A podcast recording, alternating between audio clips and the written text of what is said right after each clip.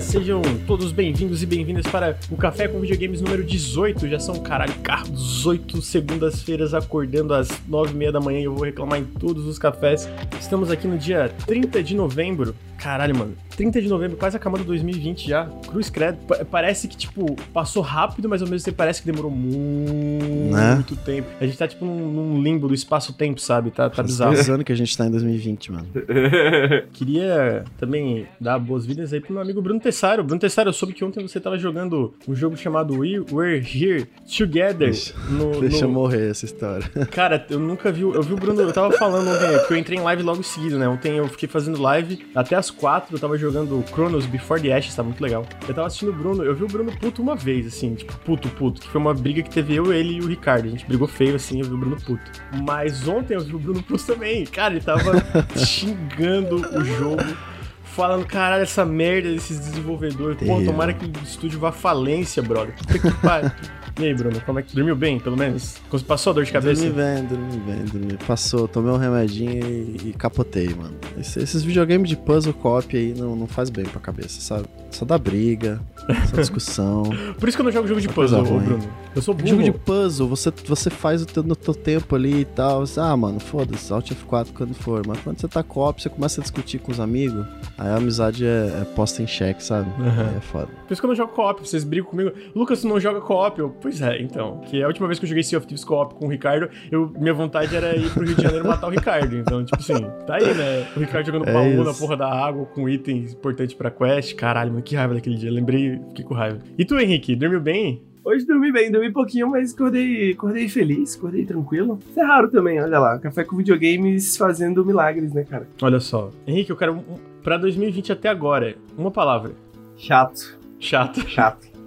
Achei leve, achei que ia ser mais Chato. agressivo, entendeu? Foi um ano meio chato, foi um ano meio chato. eu não sei, eu não posso reclamar da dádiva que é a vida, né, que Deus me deu aqui, né? Será que eu não pode reclamar? Será? Mas, mas puta que pariu, chato. Esse ano, esse ano chato. Chato, chato. É, acho chato uma, uma boa definição aí. A gente vai entrar aí nos blocos de notícias rápidas e depois no bloco principal. Acho que hoje. Eu sempre falo, eu acho que hoje vai ser um café mais curto. Mas vamos ver, né? Vamos ver, né? A gente acha as coisas, acha vezes tudo errado. É, mas antes da gente entrar, tem os recadinhos. O primeiro recado é que o Nautilus ele é financiado coletivamente, ou seja, se você curte o nosso trabalho e quer ver a gente continuando trabalhando com isso, seja através do podcast que você está ouvindo agora do Café com Videogames, ou seja, através dos nossos vídeos no youtube.com barra Nautilus Link, considere apoiar em apoia.se barra Nautilus ou picpay.me barra canal Nautilus. A partir, do valor, a partir de um real, tu ajuda a manter o canal vivo. Todo o valor faz muita, muita, muita diferença mesmo. Pode não parecer, mas faz, faz muita diferença, gente, qualquer apoio e tal. É, existem umas recompensas para quem apoia. A partir de 5 reais tem acesso ao grupo do Telegram. Também a partir de 15 tem wallpaper, uns wallpapers muito bonitos que o Bruno faz, etc. Então tem bastante coisa legal lá de recompensa. E também a gente geralmente faz, fala um pouco de planos futuros do canal a cada atualização mensal que a gente faz na- na- na- nessas plataformas de financiamento coletivo. Então é uma coisa que ajuda muito a gente. Obrigado, Luan Lisboa, pelos quatro meses de sub. Muito obrigado. Ah, queria Valeu. agradecer, antes de entrar pro resto, queria agradecer dois apoiadores que mantêm aqui um. que, que ajudam a manter o canal de pé, que é o Leonardo Tofanello e o Pedro Henrique, que apoia a gente apoia.se barra Nautilus. Muito, muito obrigado. Além disso, também queria lembrar que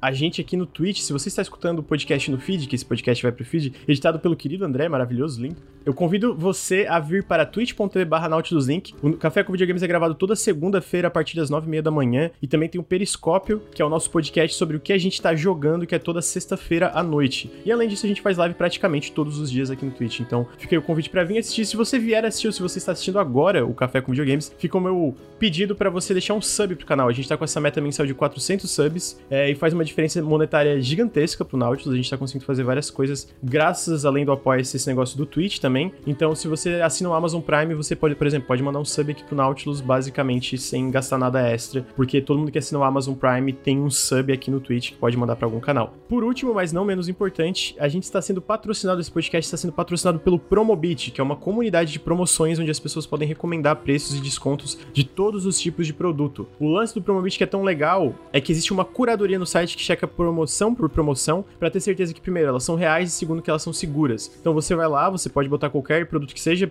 um jogo, um, um videogame, uma geladeira ou, ou, etc, porque tem muita coisa lá no Promobit. E o Promobit vai te mostrar se tá tendo desconto em diversos sites aí que a comunidade recomendou e se é seguro e se é uma promoção real, se é um desconto real, né? Se não é aqueles desconto, desconto pilantra lá que às vezes existe, que, é, que não é desconto de verdade, né? Então é um site muito bom, todo mundo aqui do, do Nautilus já usou para comprar alguma coisa, inclusive o Nelson usou para comprar o PS5 dele. E eu recomendo muito usar. Se você, por exemplo, não pode apoiar a gente através de sub, através de, do apoia, se você acessa os links aí em exclamação Promobit ou os links que vão estar na descrição do podcast para ir no site ou para baixar o aplicativo. Isso ajuda muito a gente. Inclusive, fica aqui minha recomendação de baixar o aplicativo, porque no aplicativo tu pode pôr, cara, eu quero tal coisa aqui, eu quero tal produto que seja, e ele vai te mandar uma notificação quando o produto tiver em desconto, seja uma promoção relâmpago, às vezes tu consegue pegar bem rápido, porque tu tá com o celular do lado ele, e tem a notificação. Então acessem o Promobit, os caras são foda, eles estão ajudando muito a gente, que eles, eles basicamente patrocinaram a gente em outubro e novembro, e vai ter um vídeo agora em dezembro também patrocinado pelo Promobit. Então, cara, fica aí o meu, o meu apelo para acessarem os links também.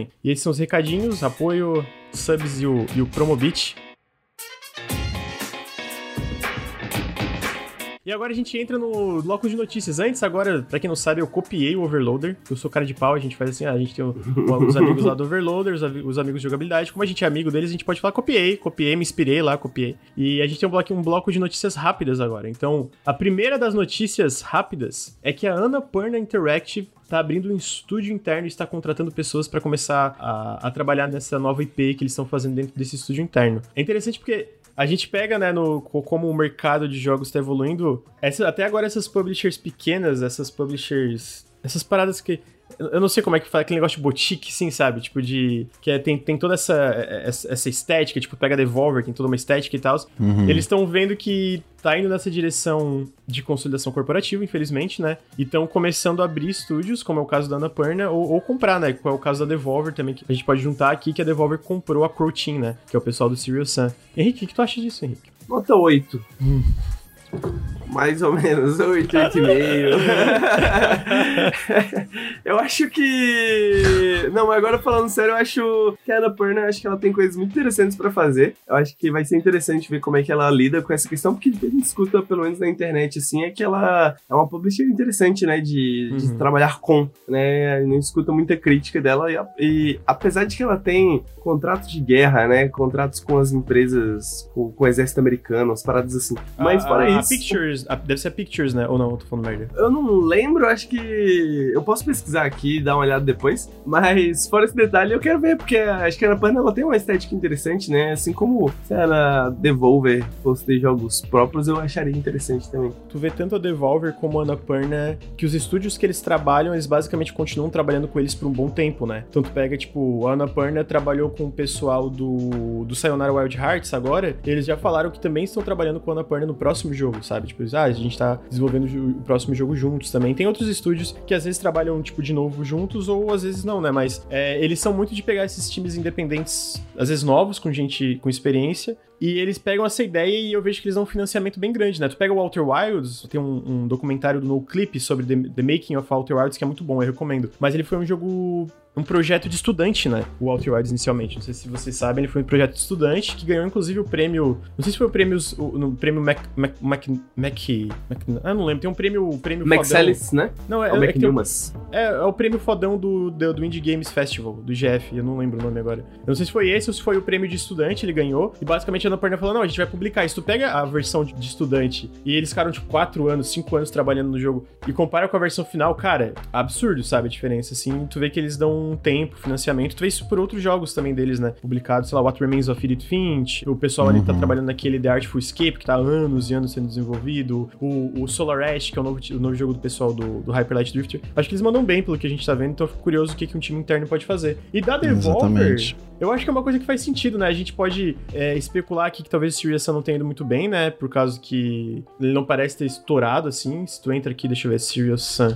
Serious Sam 4, com quantas análises aqui no Steam? 7 mil análises positivas. É, parece ter ido razoável, assim, em questão de, de vendas, mas claramente não foi, tipo, um mega hit, sabe? Mas, ao mesmo tempo, faz sentido, né? A, a Crow sempre trabalhou com a Devolver, né? E, e, de novo, ela parece ser uma boa parceira, porque a gente vê vários estúdios. Pô, o pessoal do, do Nomada Studio do Gris tá fazendo o próximo jogo com eles. O pessoal do Disc Room, fizeram o Disc Room, o Minute, etc, né? Já fizeram outros jogos e parece que eles sempre estão trabalhando com os estúdios que eles trabalham. Geralmente eles trabalham de novo. A própria Mediatonic do Fall Guys, eles tinham feito antes o, aquele jogo de, de date de, de pombos. Que era O Hateful Boyfriend. Hateful Boyfriend, eles fizeram junto com, com a Devolver, né? Ah, o Hotline Miami 1 e o 2, verdade, parece que o próximo projeto também tá sendo junto com a, com a Devolver. E não, a Devolver não estava, não é dona de Serious. A única IP que, agora, agora é, né? Mas a única IP que a Devolver tinha era Shadow Warrior. Inclusive tem outro exemplo, né? A Flying Wild Hog trabalhou em Shadow Warrior 1, 2 e 3 com, com a Devolver, né? Então parece um bom estúdio de trabalhar também. Então essa compra eu fico mais, ah, mano, parece que né? Tanto que se tu for ver o anúncio da compra, eles não falam, tipo, nós compramos a Croteam. É tipo, nós se casamos. É tipo, não, nós não sabemos se é a Croteam que comprou a gente ou se a gente. Tudo bem que é marketing, né? Aquele negócio da estética da Devolver, mas eu acho que é uma parceria que fez sentido, faz sentido, assim, né? O que, que tu acha, Bruno? É, assim como a Anapurna, acho que a Devolver é a mais. A que tem identidade, sabe? Os mais, a distribuidora mais próxima de ter identidade. Eu acho que o catálogo da Anapurna é inacreditável. Tem um estúdio interno, pelo menos política deles parece ser saudável, e então é interessante o que pode sair dali. E eu não, não me surpreenderia ver a Devolver fundando estúdios também no futuro aí, com, com a carinha deles também, saca? Tô abrindo aqui o site da, da Devolver porque eu tava tentando lembrar, mas tem realmente. É porque eu lembro, é, tipo, na época lá que eu comecei a jogar mais jogos indies e tal, até na época que a gente começou o Nautilus, né? O primeiro vídeo que eu comecei a escrever pro Nautilus que não saiu foi sobre o Hotline Miami 2. Só que acabou não saindo e tal. O Ricardo falou que o, vídeo, que o texto tava uma merda. Ele falou, caralho, Lucas, escreve isso aí. E aí, no fim, eu... Caralho. e aí, mas tava uma merda mesmo. Assim, é porque eu escrevi muita coisa, sabe? E era muito descritivo também e tal. Mas hum. tu pega aqui, hoje o catálogo da Devolver. Porque eu, eu, lembro que eu vi uma vez uma, uma thread, porque eu acompanho às vezes o Reset Era, né? E eu vi uma thread falando, não, porque a Devolver é são os mestres do arcade. E eu fico. Nem que isso necessariamente seja errado, mas tem tanta coisa diferente, né? Tu pega, tipo, porra, tu pega Observation, tu pega The Talos Principle, que inclusive tem o 2 confirmado, tu pega, sei lá, Gris e tal. Hoje eles fazem. Porra, tem um jogo que eles estão publicando que é Ragnor Ragnorium o nome, que é tipo um. Colony Sim, sabe? Tipo, de criar uhum. uma colônia. Tipo algo como. Como é que é o nome daquele jogo bem popular, cara? Black and White, não? Não, lá aquele não, era não. God Game. É o Ringworld. Tá ligado? Ringworld, não sei Ring se vocês já ouviram falar. E é tipo nessa vibe, assim, sabe? De Colony Sim e tal. Vários desses estúdios que estão fazendo são estúdios que trabalhando repetidamente, né? Então eu fico curioso aí pra ver o futuro dessas publishers menores, essas publishers mais independentes, dentro dessa consolidação corporativa, né? Como é que isso vai funcionar, né? A gente tá vendo essas empresas grandes comprando todo mundo, inclusive a Flying Wild Hog foi comprada pela THQ Nordic, né? Então, tipo, eles estão fazendo Shadow Warrior 3, mas já são de outra empresa e tal. Então eu fico curioso pra ver como que isso vai, vai funcionar. Mas, é, nossa, o Bruno falou do, do catálogo da Ana Purna, eu entrei no site dela. Mano, Porra, é, é muito jogo bom, cara. É muito é jogo bom. Caralho. Ô, o Gorogoa, né? Eu nem lembrava, mano. O Gorogoa é muito foda deles também. O Gorogoa é bom, mas o Gorogoa é incrível mesmo. Aí a outra notícia é que a Sony anunciou num tweet, foi bem vago, assim, mas ela falou, cara, falou, ah, queria agradecer porque o, pelo maior lançamento na história do PlayStation. Basicamente, o PS5 foi o maior lançamento da história dos consoles do PlayStation. O que é consideravelmente impressionante, considerando o quão grande foi o PlayStation 4 também no lançamento. A gente tem informação que ele vendeu, tipo, um milhão de cópias em 24 horas. Então, tipo assim, a, a, gente falou nisso no podcast, né? Eu acho que esses consoles eles vão vender tudo que eles tiverem do, no estoque, basicamente, porque eles estão com esse problema de, de, de, suprir as necessidades que o público tá querendo, especialmente com a pandemia, que videogames vão começar a vender mais, né? Mas eu tô jogando o PS5, cara, é um baita console legal, mano. Eu, eu não acho a lineup inicial extremamente impressionante, apesar de eu estar tá amando Demon Souls. Porra, muito legal. Bruno, tu viu fazendo a live de Souls? Eu vi um pedacinho, eu morri triste. tanto, cara. Eu morri tanto, Bruno. Eu morri tanto. Que com inveja. Eu morri tanto, mano. Não, a gente vai pegar um PS5 pra ti também. Não, que isso. E pro, Bruno, pro Henrique também, pra todo mundo. Ué, mas é pra morrer, man. Nossa, mas. é pô, mas o jogo é muito bonito, cara. Porra, eu tava muito impressionado, mas não é aquela lineup, tipo. É, é foda, início de console é isso, né? Tu fica, ah, mano, legal, pá. Mas o Demon Souls. É uma Souls, aposta, né? É, o Demon Souls tá ali no início, pra mim, que nunca joguei, faz uma baita diferença, né? E a interface é muito boa, é tudo muito rápido, sabe? É tipo tudo muito. O Series S, né? Que infelizmente o meu está com problemas. Eu... A gente teve a sorte de receber um Series S e o meu com problemas, tá aí, né? O, jogo... o meu Series S tá dando crash em todos os jogos. Mas. Todos, jogos, todos. Caralho, todos. Até jogo do 360 tá dando crash assim.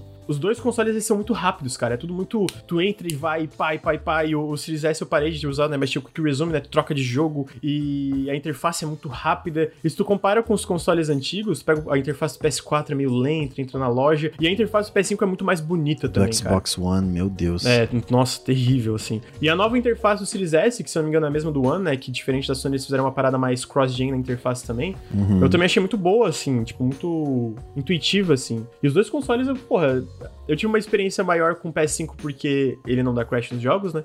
Mas o que, que eu consegui do Series S e com o que, que eu tava jogando no PS5 foi muito positivo no geral, assim, baita, baita console. Eu imagino que o Series X é melhor ainda, né? Que o Series Hum. X eu não cheguei a testar, então. Acho que é merecido, né, Bruno? O que, que tu acha do PS5 vendendo aí? Acho que tem nome, né, cara? Eu acho que. Eu não sei. Eu não sei, eu não, eu não sou analista de mercado e não posso afirmar, mas. A gente pode concordar aí que PS4 pra PS5 é mais fácil de entender, né? Com Do que Xbox One, Xbox One S, Xbox Series S. Porra, meu Deus, é muito difícil entender qual que é o. Se ele é um próximo passo e qual que é o tamanho do pulo. Ainda mais que o Series S no meio fica meio mais confuso ainda, saca? É mais fraco, só tem leitor, não tem leitor. Qual que é a ideia da, da parada? É mais difícil explicar pro consumidor médio, né? Sem ser os hardcore aí dos videogames. E eu acho que o, o PS4 veio tão forte nessa geração que não é surpresa, sabe? O PS5 tá chegando com tudo aí. E eu acho que foi um, um lançamento que parece não ter.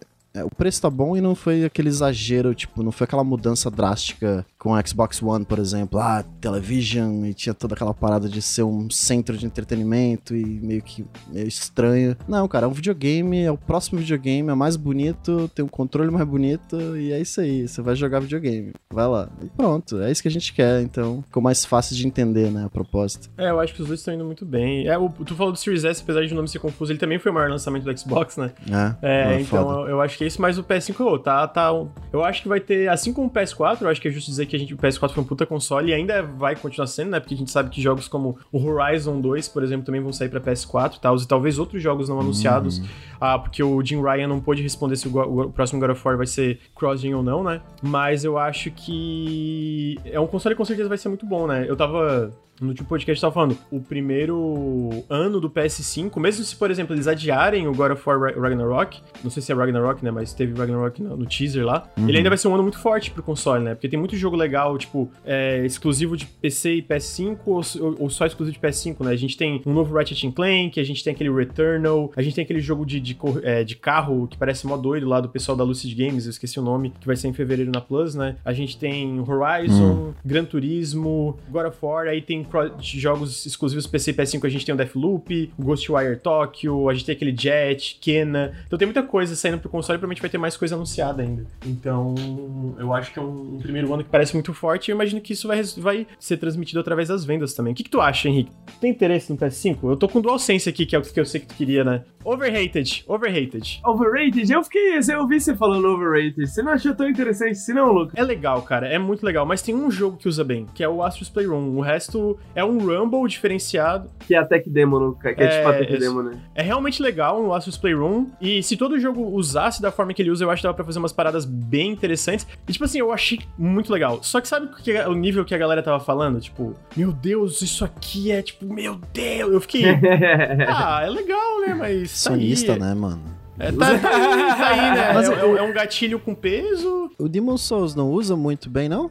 Como é que é a experiência com o Demon Souls? Cara, eu não, eu não senti nada super perceptível no Demon Souls. Talvez eu tenha que usar um arco e flecha, porque eles falam que tem aquele lance do arco e flecha, ou quando passa uma, uma flecha do lado do teu personagem, sabe? Tu, ah, quando passa tu vai sentir. E é tipo uma vibração do lado, de, do lado que passa a flecha vibra um pouco mais intensamente o controle. O que Isso é legal. pra caralho, mano. Não, mas é legal. Só que, cara, tá entendendo? Eu, eu esperava que a vibração fosse uma coisa um pouco mais diferenciada. Eu não sei explicar. Mas pelo que a Vocês galera têm que ver que o Lucas é cachista, né, gente? Ah, Então- pronto, pronto. Interessante, mano. falando mó bom do Interessante. Você videogame. sentiu, você sentiu o ambiente ao seu redor, é muito interessante. Não, e eu tava falando pro Bruno enquanto eu tava jogando o Astro's Playroom, pô, isso aqui é muito legal. Só que, cara, o único jogo que realmente usa de uma forma muito legal é o Astro's Playroom, que é uma tech demo. Ah, Mas, foda isso. Vale dizer que o Astro's Playroom é do caralho, mano. Porra, eles têm que pegar esse time que fez esse jogo, e eu imagino que o de VR é mais legal ainda, dar um baita... Mano, faz um jogo de plataforma completo aí, porque, eu tava falando, o, o personagem principal do Astro's Playroom, como tu controla ele, é tão gostoso quanto controlar o Mario em um jogo 3D do Mario, entendeu? É muito foda, assim, é, é- é absurdo, assim. Dito isso, cara, o DualSense, primeiro, é um controle que tá melhor porque eles deixaram ele mais parrudinho, eu gosto disso, né? Só, eu só fiquei um pouco...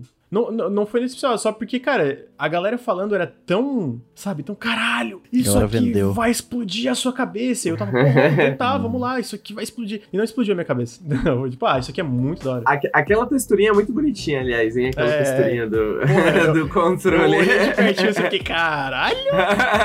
eu fiquei bem Chique. impressionado com a textura. Pô, eu quero ver, mano. Eu, eu ainda tô. Eu ainda tô animado pelo controle, assim. Eu tô esperando, mano, aquele jogo assim que não vai vender bem, mas vai ser aquele tour de force assim que utiliza o controle no máximo das suas capacidades e ninguém vai poder jogar porque ele vai ser exclusivo de PS5, entendeu? É, mas tipo, uh -huh. 20% das pessoas que jogam videogame vão jogar e vão falar, pô, esse jogo é foda pra caralho e ninguém vai jogar, que nem foi no DS, né? Tipo, no DS, porra, tem, sei lá, Ghost Trick, tá ligado? Ghost Trick é um dos melhores jogos que eu já joguei na vida e pouca gente conhece porque tá lá preso no DS uhum. pra vida inteira, né? Eu, eu tô esperando esse jogo, assim, pra provar o que controle consegue fazer, tá ligado? Teve, teve um vídeo com armas, né? Tudo bem que, né, novas maneiras de matar pessoas nos videogames, mas tem. É tipo que cada arma. Inovação. Inovação.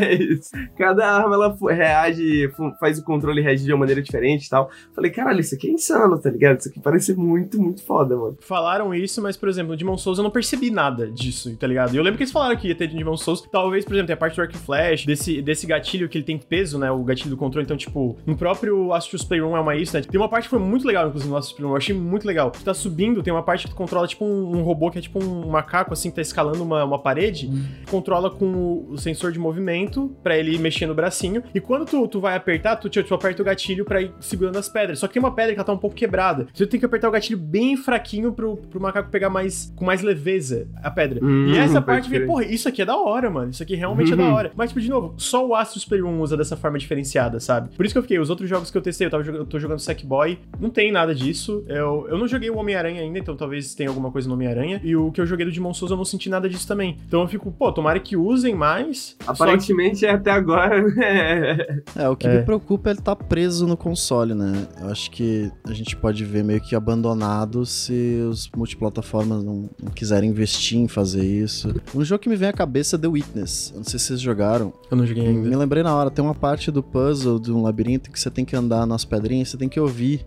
a diferença do teu passo é o caminho que você tem que seguir. E isso no controle faz todo sentido. Você sentir o chão diferente, isso faz parte do puzzle, saca? É bem interessante a ideia de você ter uma camada a mais de interação por um sentimento a mais, saca? Tipo, pô, da, da hora, tem que ter, sabe? Tem que ter. Que não seja esse controle agora, mas que pensem em algumas ideias no futuro que envolvam o tato, além da, né?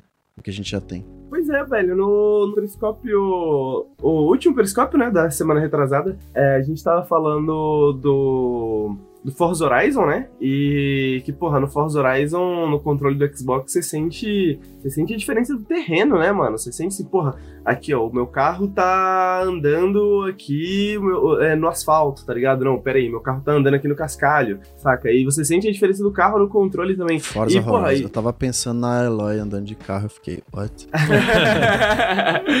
e, e, tipo, é, essa é, é, é, o que você falou, né, Bruno? Essa sensação de tato, mano, adiciona muito, assim, imagina quando uhum. se a gente adiciona mais coisas a isso, a gente cria mecânicas ao redor disso, né? Tipo, como é no The Witness usa isso, usar isso, com essa mecânicazinha de apertar as paradas, apertar com mais força, apertar com menos força. Mas é foda, fica, vai ficar preso no console, né? Então, o, todo o potencial que tem talvez seja desperdiçado. Eu acho que vai ser isso. Eu acho que a gente vai ter aquele. Ah, tomara que padronize, um né, jogo, né, Henrique? Dois, tipo... três jogos da geração, assim, que vão ser uou. É, se for, se, que nem o Lucas, se for impactante, a gente pode ver as próximas gerações ou próximos iterações de Xbox e coisa, introduzindo esse tipo de coisa. É, eu espero Steam, que padronize, tipo, é, o Steam já tá suportando o DualSense, na real, né? É. Uhum. Podia ter pro PC, né? Tipo, podia funcionar no PC também, né? Tipo, funciona, funciona, só que não, Mas... não tem as mesmas funcionalidades e tal. Até porque existe um jogo que realmente tira vantagem dessas funcionalidades, que é o Astros Playroom, né? Tu citou do lance de, de superfície, o Astros Playroom, quando tu tá numa, numa grama, a, a, vibração do controle é completamente diferente do que quando tu tá andando no metal, entendeu? Pode o metal ter. tem uma vibração muito específica do controle, quando e é cada vez que dá um passo no metal, dá um ping, sabe? Tipo, um, um negocinho. E isso é muito legal. Só que, tipo assim, eu acho que pelo AUE eu esperava um pouco mais. Só que assim, eu não zerei o Asus Play 1 ainda, talvez tenha coisas ainda mais impressionantes que eu não vi, né? Tipo, e tal, tal, tal. Mas é ruim? Não, de forma alguma. Não é de forma. É, é, legal pra caralho. É legal pra caralho. Eu só esperava um pouco mais porque tu lê as opiniões no Twitter, na internet, tu fica, porra, isso aqui deve ser uma parada. Meu uhum. Deus, assim. E, galera exagera. É, e aí eu fiquei, pô, isso aqui é muito legal, mas eu não sei se é tão absurdo assim como a galera tá falando. Eu acho que foi essa a minha vibe, sabe? Tipo, não, não diminuindo que é uma coisa ruim. Perguntaram a bateria do DualSense dura bastante? Então, cara, eu tô jogando meu monitor aqui perto perto do PC, toda vez que diminui eu só ligo o USB, tipo, eu, eu jogo perto, entendeu? Do, do, de onde o console fica. Então eu não tenho que me preocupar muito com essa bateria. Então eu não sou a melhor pessoa pra. pra porque eu, aí isso fica meio que fora do, da, da, minha mente, sabe? Se ah, tá, tá acabando ou não tá acabando, então eu não tenho muita ideia se dura muito ou não. Mas eu achei legal que o Henrique citou o, o Forza Horizon, porque é o link perfeito aqui, porque saiu. Pra quem não sabe, tem o Jeff Grubb, o Jeff Grubb trabalha no site VentureBeat, ele já vazou várias coisas do Xbox, acertou várias coisas, ele, tipo, né, é, é um jornalista com várias fontes aí na indústria. Ele tava falando num podcast, eu não lembro qual podcast agora, mas ele tava num podcast falando sobre o Forza Motorsport, o anunciado pro Series X, né? E ele falou: Ah, eu, eu não acho que o, o próximo Forza, o, o Forza Motorsport vai sair em 2021. Eu não acho que a galera vai ver esse jogo lançado em 2021. Mas eu acho que a galera vai ver outro Forza lançado em 2021 e é, anunciado e lançado em 2021 e que vai surpreender todo mundo e que vai ser, né, uma coisa. E tipo, a gente tem, sabe que tem, a, a gente tem duas séries de Forza, que é o Forza Motorsport, que é a parada mais a, automobilística, digamos assim, eu acho que talvez esse seja o termo, e de, de circuito e mais simulador assim. E a gente tem o Forza Horizon, que é a série Open World desenvolvida pela Play Playground. A gente também sabe que a Playground, desde que criou a série, ela lançou os jogos de dois em dois anos. Então, desde o Forza Horizon foi tipo 2018, 2016, 2014, 2012. Dessa vez, aparentemente, é 2021, eles tiveram um ano ano a mais, mas não me surpreenderia ver o Forza Horizon 5 agora em 2021, né? E o Jeff Grubb, geralmente, ele é bem certeiro no que, que ele fala. Então, a minha pergunta sobre é, se sair Forza Horizon 2021, onde vocês querem que Forza Horizon 5 seja? Hum... Rússia. Rússia? Olha só, caralho.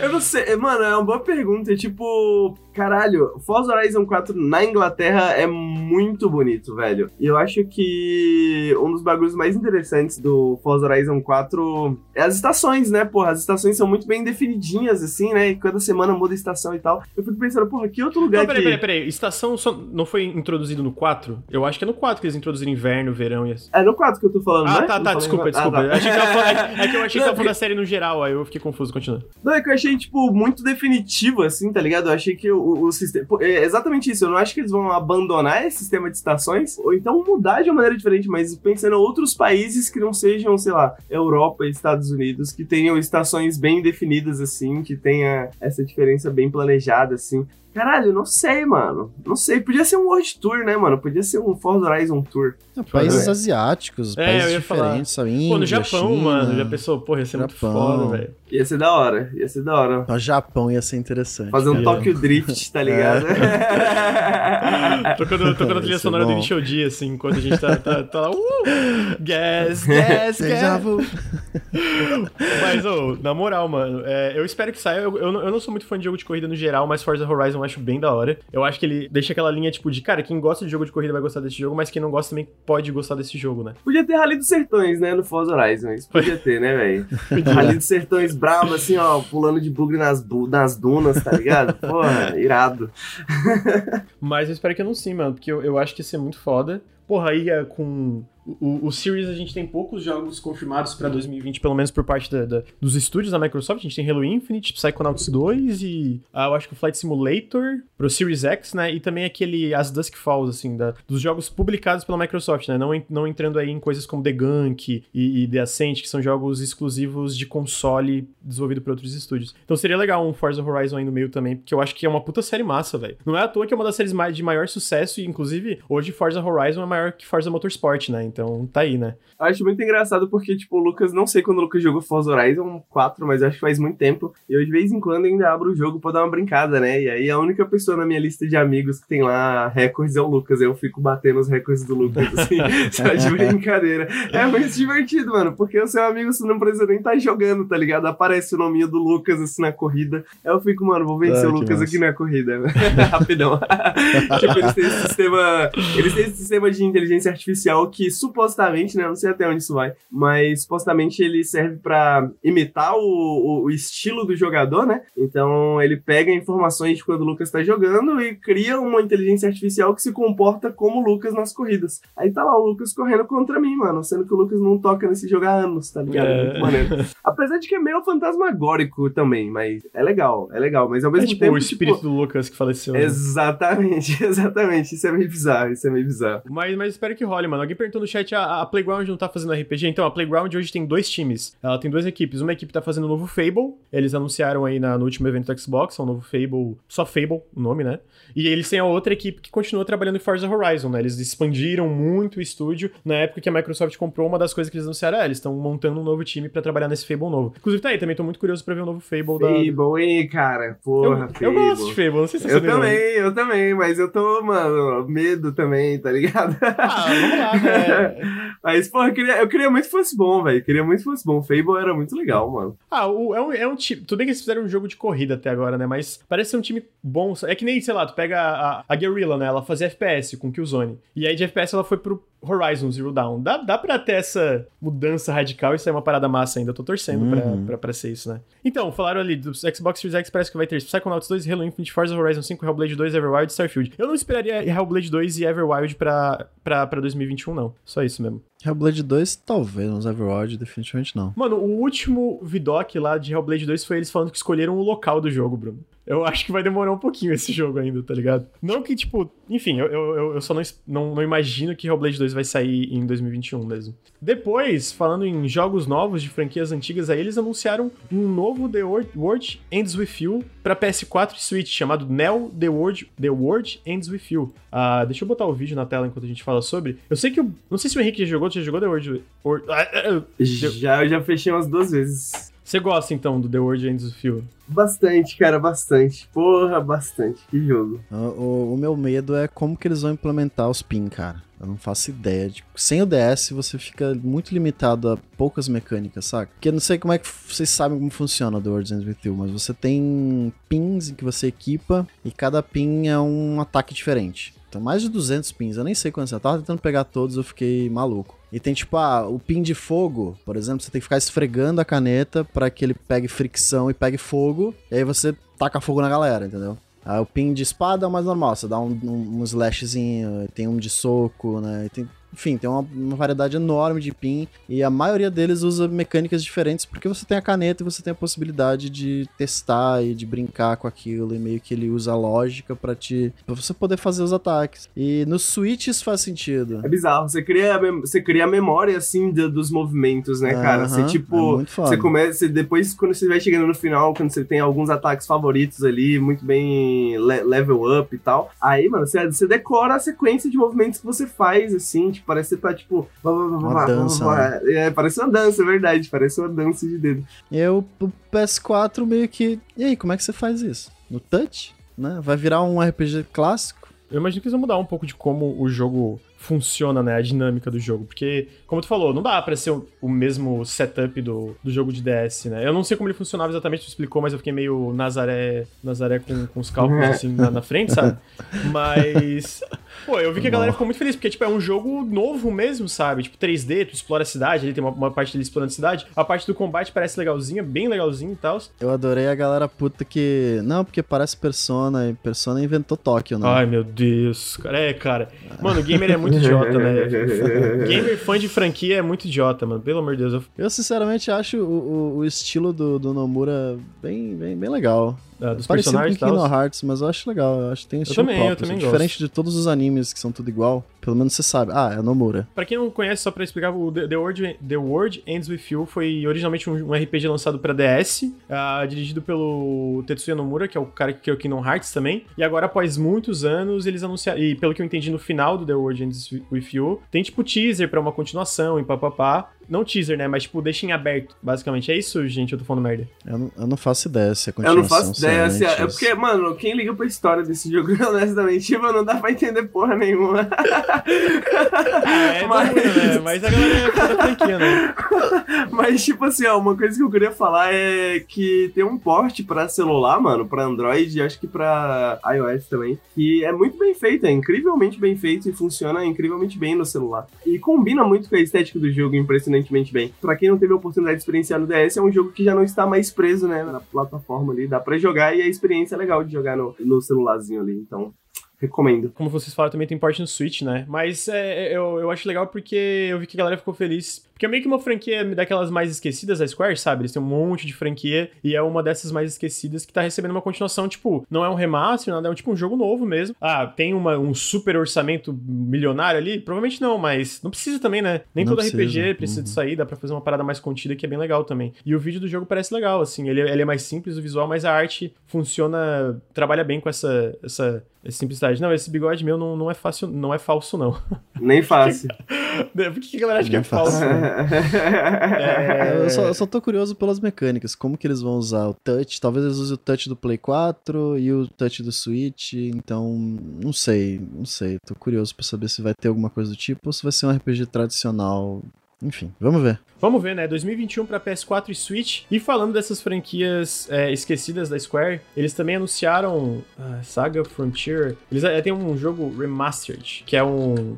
Não sei se esse tem cara que o Bruno já jogou, mano. Joguei Saga não. Um clássico, vamos ver, ler aqui a descrição do negócio. Um clássico de, 2000, de 1998, tá sendo remasterizado para PlayStation 4, Nintendo Switch, Steam, iOS e Android. E basicamente eles também estão adicionando um personagem que era aparentemente para ser jogável no original, só que não foi. Eles estão botando como personagem um dos protagonistas do jogo. Mas uma das coisas mais interessantes desse jogo, sabe qual que é? É que eles parecem estar usando uma técnica similar ao upscaling feito por inteligência artificial, porque os cenários eles estão muito bonitos e eles estão bonitos de uma forma que parece muito quando tu usa, não sei se estão ligados, vocês estão ligados esse IA, IA upscale que a galera usa. Uhum, Que uhum. fica, eles basicamente pegam esses, esses cenários pré-renderizados dos jogos de PS1, etc. Uma inteligência artificial reconstrói eles numa resolução HD, só que ainda fica muito fiel e muito bem feito, tá ligado? E se não for, o resultado é muito parecido. Eu vi, eu vi uma imagem de comparação desse jogo usando IA Upscale com o remaster, cara, idêntico. Idêntico, cara. E os cenários, no fundo, estão muito, muito bem feitos, né? Se tu pega outros remasters da, da Square, sei lá, tu pega o Final Fantasy VI no PC, que é um desastre, porra, isso aí parece muito mais legal, assim, né? Outros jogos até 3D e tal. Então eu, eu achei legal. E o jogo parece legal, cara. Só que eu, não- eu nunca joguei nada da- da- dessa, dessa franquia. O Henrique, já jogou, Henrique? Tu jogou todos os RPG de PS1? Então, cara, essa franquia é uma franquia que eu tenho muito interesse, porque, tipo, na real, que é uma franquia que ela não. Ela não saiu do Japão. Esse. Esse. O Saga Frontier foi o primeiro a ser lançado fora do Japão, tá ligado? Muita gente diz que não é o melhor saga. Os outros têm. Tinha, né, traduções. é, traduções de fãs, mas só agora, nos últimos anos, que começaram a sair do Japão e ter tradução oficial e tal. Então eu nunca tive a oportunidade de jogar, mas, cara, é uma franquia que eu tenho muita curiosidade pra saber, tá ligado? É tipo uma das poucas franquias da Square que nunca saiu do Japão, né? Que pouca gente aqui conhece, mas pessoas, sei lá, como Tim Rogers fala muito bem, sacou? Tipo, pessoas que jogam muito de RPG, RPG japonês e tal. Então eu tenho muita curiosidade pra saber, mano. Acho que é legal que estão lançando um remaster e tal, estão trazendo pra cá. É porque, né, isso é como eu falei, é uma, é uma dessas franquias mais esquecidas da Square, né? Mais deixadas de lado. E, mano, é como eu queria que alguns desses relançamentos de jogos mais antigos da Square tivessem sido. Porque tu olha o trailer, tá tudo muito bem feitinho, sabe? Inclusive, eles estão adicionando esse protagonista novo e tal, que antes era só um, um personagem secundário do jogo. E eu fiquei um pouco surpreso, assim, positivamente. Pô, se tu pega, pô, realmente os fundos estão muito bem feitos e tal. Então, tá aí. Mais uma coisa um pouco inesperada por parte da Square. Eles estão tentando re- recuperar os, os prejuízos com Vingadores, é isso que tá rolando. Há um comentário aqui, né, que Saga é bom, mas nada demais em questão de RPG. Uma coisa que eu vejo muito elogiada do Saga é a história, né? Que, tipo, comparado a Final Fantasy, assim, que você não entende porra nenhuma, dizem que Saga tem uma história bem compreensível, assim, de maneira geral. É, King, é Kingdom Hearts, ô Henrique. Você tá confundindo. não, mas Final Fantasy também, cara. Final Fantasy. que isso, Final Fantasy é só bobo mesmo. Não vai dar pra entender. É, de fato. De fato. Mas é, é engraçado, né, Bruno? Quando eu era criança, eu tava aprendendo inglês, né? E eu meio que aprendi com Final Fantasy, tá ligado? Jogando Final Fantasy. E eu achava que meu inglês não era bom o suficiente, né? Por isso que eu não conseguia entender a história direito, assim e tal. Aí, depois de velho, eu fui jogar Final Fantasy. Não, realmente, mano, é tipo um monte de coisa boba que não dá pra entender. Você vai lá e mata Deus e é isso, tá ligado? Não tem muito pra onde fugir. Minha mãe ficava orgulhosa. Nossa, você joga esse jogo complicado. E, não, porque é ruim mesmo. Né? É complicado, não. Só pra deixar claro que eu amo Final Fantasy, joguei minha vida inteira, mas é isso. Eu também, eu também. É, queria deixar isso bem claro também. É uma crítica do bem. Isso. Eu vi o Bruno jogando Final Fantasy VIII, cara. Mano, que. Nossa, Sabe o que, que é? Esses jogos, a gente vai mudar o podcast pra Final Fantasy agora. Eles são melhores se você não lê, se você não entende. Caralho! Ah, Não, não, é sério, porque na época que eu jogava quando era moleque, é por causa da, da trilha sonora. A trilha sonora é tão boa que quando uma cena tá rolando que eles estão conversando, a trilha sonora passa o sentimento da cena melhor do que o diálogo. Isso é verdade, mano. Uma coisa que tem que ser levada em consideração também é que, pelo menos nas traduções clássicas, né? Tipo, Final Fantasy VII, acho que tem a série do Tim Rogers que prova que o texto é bem melhor em japonês do que em inglês, né? Por causa das limitações. Ah, tem isso também. de Persona espaço, 5 né? sofreu disso também. Exatamente, porque, tipo, você em caracteres em japonês, né, cabe coisa pra caralho. Então os personagens, eles têm muito mais flavor, né? Tem, os personagens são melhores escritos, eles têm mais personalidade, né, e tal, tal, tal. O que eu acho que talvez o Final Fantasy VII Remake compensa, talvez. Mas... Maravilhoso. Jogando Dragon Quest, cara, é... joguei... Comecei a jogar a série Dragon Quest, não conhecia a série Dragon Quest até pouco tempo atrás. Fui jogar os Dragon Quests clássicos, assim, nos últimos anos. E, cara, a história é incrível, é muito bem escrita, é um jogo que, tipo, é emocionante e tal, te faz chorar. Eu falo, caralho, por que que Final Fantasy não é assim? E aí eu comecei a pensar isso que você tá falando, né, Bruno? Tipo, mano, é um jogo muito mais teatral, né, mano? É um jogo muito mais dramático, Hum. é mais pela, pela emoção, assim, de tudo É que tá acontecendo do que o que que tá acontecendo, exatamente. Sacou? Tipo, não importa o que que tá acontecendo. O que importa é que, mano, porra, tem navios voando, tá ligado? Tem dragões, tem é Shiva. muito mais grandioso. Tem né? Frit, é, é isso, é teatro, tá ligado? Então, eu, pra mim, me parece um pouco isso, assim. Ele é menos sobre o indivíduo e mais sobre o mundo, e as guerras, e as explosões, e os monstros gigantes. Exatamente. E tudo bem. Exatamente, e tudo bem, exatamente, tudo bem. Tá aí, né? Final Fantasy aí, galera aí, ó. Falando. A última coisa que eu queria falar de Final Fantasy, mano, é que cadê o remake, cadê o remaster de tudo de Seiken Densetsu, né? Lançaram, começaram, acho que lançaram um, né, recentemente, mas eu queria o- os próximos também, tipo, Eles lançaram todos, eu acho. Inclusive o último, é, eles lançaram um 3D mais, mais elaborado, né? O- mas não todos, né? Acho que lançaram, qual que foi? Foi o Tem três, não tem? Tem três, ou eu tô falando merda. Então, o que não lançaram que eu queria ver especificamente é o Legend of Mana, que eu acho que esse não lançaram um remake, né? É o Legend of Não? Mana que saiu pra PlayStation. Tem um remake de, de, de Legend of Mana? Acho que não, né? Não sei.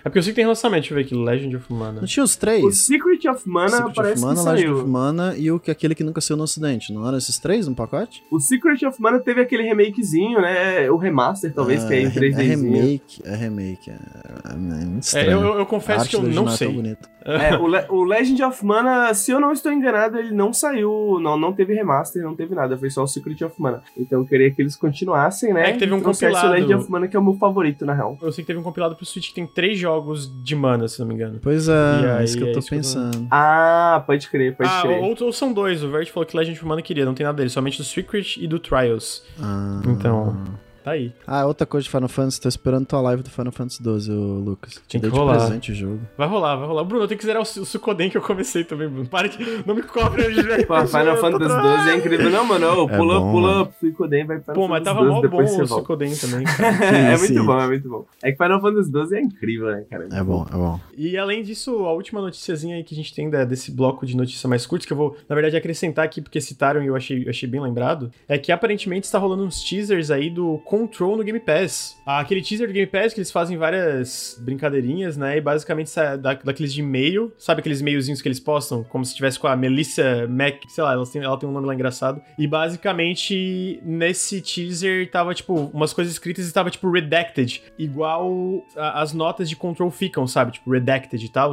E também tem uma parte que fala: "Ah, por que que você mandou essa gif estranha com cores vermelhas e coisas sinistras acontecendo?" E é tipo muito a vibe do Control com, sabe, aquelas partes vermelhas todas assim e coisas Hum. estranhas acontecendo. Então, aparentemente é, é um teaser que indica muito que é Control, é, especialmente pela parte do redacted, dessa parte das cores vermelhas. E fica aí minha recomendação: Control é um dos melhores jogos de 2019 e é um, para mim o melhor jogo da Remedy. É muito bom, cara. É um jogo muito bom mesmo. Eu amo Control. Acho um jogo incrível. Foi tipo, o- depois do Quantum Break foi mais problemático e tal. Foi um jogo que mostrou, cara, a Remedy ainda manja muito de videogame e de Sim. criar mundos interessantes e de combate. Os caras são brabo demais, mano. Control é espetacular. Eu espero que saia no Game Pass. E se sair no Game Pass, por favor, joguem. Não deixem de jogar. Inclusive o Henrique, né? O Henrique pode jogar com Control também, né? Eu não vou dizer nem metadinha, eu joguei uns 10% do jogo e realmente é muito bom. Eu tenho que voltar, velho. É É, muito eu bom. quero começar de novo. Eu joguei até pegar a habilidade lá que. Você sai do chão. não dá spoiler, não. Maravilhoso, maravilhoso. Pra gente finalizar esse, esse bloco de notícias rápidas, eu quero duas recomendações pra fuder o Henrique. Quero duas recomendações da Steam Sale que tá rolando agora. Vai! Ah, tá. Pô, Disco Elysium tá, tá com 30% de desconto, um descontinho bem maneiro e saiu a tradução recentemente em português, né? Então, não existe melhor oportunidade para jogar o melhor jogo do ano passado, segundo o Nautilus Link. É, um dos, pelo menos. Um dos, um dos, vamos lá. um dos, pelo menos. Porra, é... Deixa eu ver assim. Tá caro, né, ainda, mas. Hitman tá com 80% de desconto, Hitman 2, mano. E, e, e os novos Hitman são muito bons. São muito, muito, muito bons. São jogos que eu sinto saudades de jogar. Então, tá aí. Acho que é isso. Tá aí. Bruno, duas recomendações suas. É fácil, hein? Fácil? Outer Wilds. Outer Wilds. Outer Wilds. Pelo amor de Deus, joguem Outer Wilds. E Pathologic 2, que eu vou, vou, vou, vou falar o óbvio, mas cada um tá 30 reais por aí. Então, 60 reais você soma duas das melhores experiências de videogames dos últimos anos aí. Então, aproveita essa oportunidade, que tá barato. Aí, chat, tá aí. E as minhas duas recomendações são Frostpunk, que tá 18 reais. E é um baita jogaço, baita de um jogaço. Frostpunk é muito foda. E também um jogo chamado Mo Astray, MO dois pontos Astray, que é um jogo feito por uma equipe taiwanesa, 2D side-scroller, muito legal, que tá 17 reais, é baratinho também. E é muito da hora e é menos conhecido, assim. Então fica a recomendação. Hades com certeza é uma recomendação. Tem muita coisa que tá, tá com desconto bom. A moral, a moral do podcast não é. Zona 2 tá 7 reais, eu acho. Gente Caralho. do céu. Tá muito barato. Joguem. Então, não, não, não é exatamente a moral do podcast recomendar várias coisas aqui, porque senão a gente fica aí o, o resto do podcast. Mas tem algum, algumas recomendações estão aí, né? Então fica aí a dica desses joguinhos baratinhos que vocês devem jogar. Outer Wilds é espetacular, né, gente? Vocês sabem que eu sou o cara que fica toda a oportunidade de recomendar Outer Wilds, então. O Pathologic tá 4 e o 2 tá 30, mas pra deixar claro, o 2 é um remake do 1. Tá, é meio confuso isso, mas o 2 ele foi financiado coletivamente como um remake do 1. Eu não sei porque botaram dois. E por enquanto não saiu tudo ainda. Você pode jogar só com um personagem e o, e o Pathologic original você pode jogar com três. Então ainda vai sair as histórias dos outros. Então o jogo ainda tá sendo, né? Já tá sendo. Ainda tá sendo feito, mas, pô, vale a pena. Por 30 reais já tem conteúdo aí pra, pra sofrer bastante.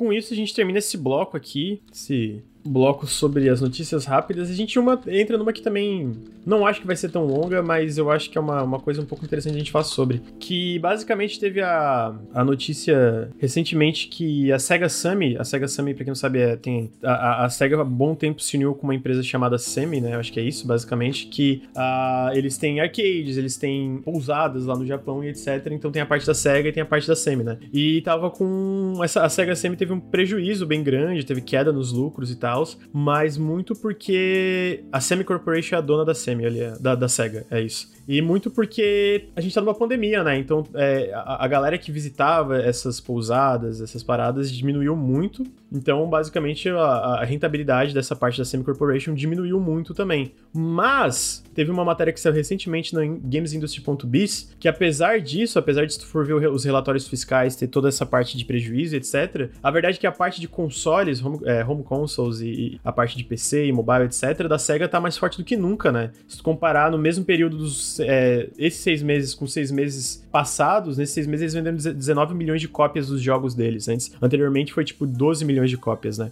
Então, a SEGA tá mais forte do que nunca e teve essa matéria falando como a, a parte da SEGA de jogos tá ajudando a aliviar essas paradas em relação ao, ao prejuízo da, da SEGA Semi como um todo, da Semi Corporation. Uma das razões para isso é todo o catálogo da SEGA, né? Tipo, eles estão com vendas muito grandes desses jogos mais antigos. O, citaram no chat o próprio Persona 4 no PC vendeu muito, mas tem muito jogo da SEGA no PC, né? Mas a outra razão disso é porque a parte da SEGA da Europa, eles têm estúdios e franquias extremamente bem sucedidas, extremamente bem sucedidas, que às vezes não tem tanto destaque na discussão geral da internet, porque muitos são muitos jogos geralmente que tem esse destaque são jogos voltados para consoles, né? Esses lançamentos grandes de consoles, esses triple A's mais narrativos em terceira pessoa, etc. Mas a gente vê jogos como Total War Three Kingdoms vendendo um milhão de cópias em uma semana e até agora vendendo muito, porque esses jogos têm uma venda de catálogos muito grandes, né? Os jogos da Amplitude Studios, que é Endless Legend, etc, né? Todos os Total War, o Total War Warhammer 1 e 2, né? né? Toda a série Total War da Creative Assembly vende muito.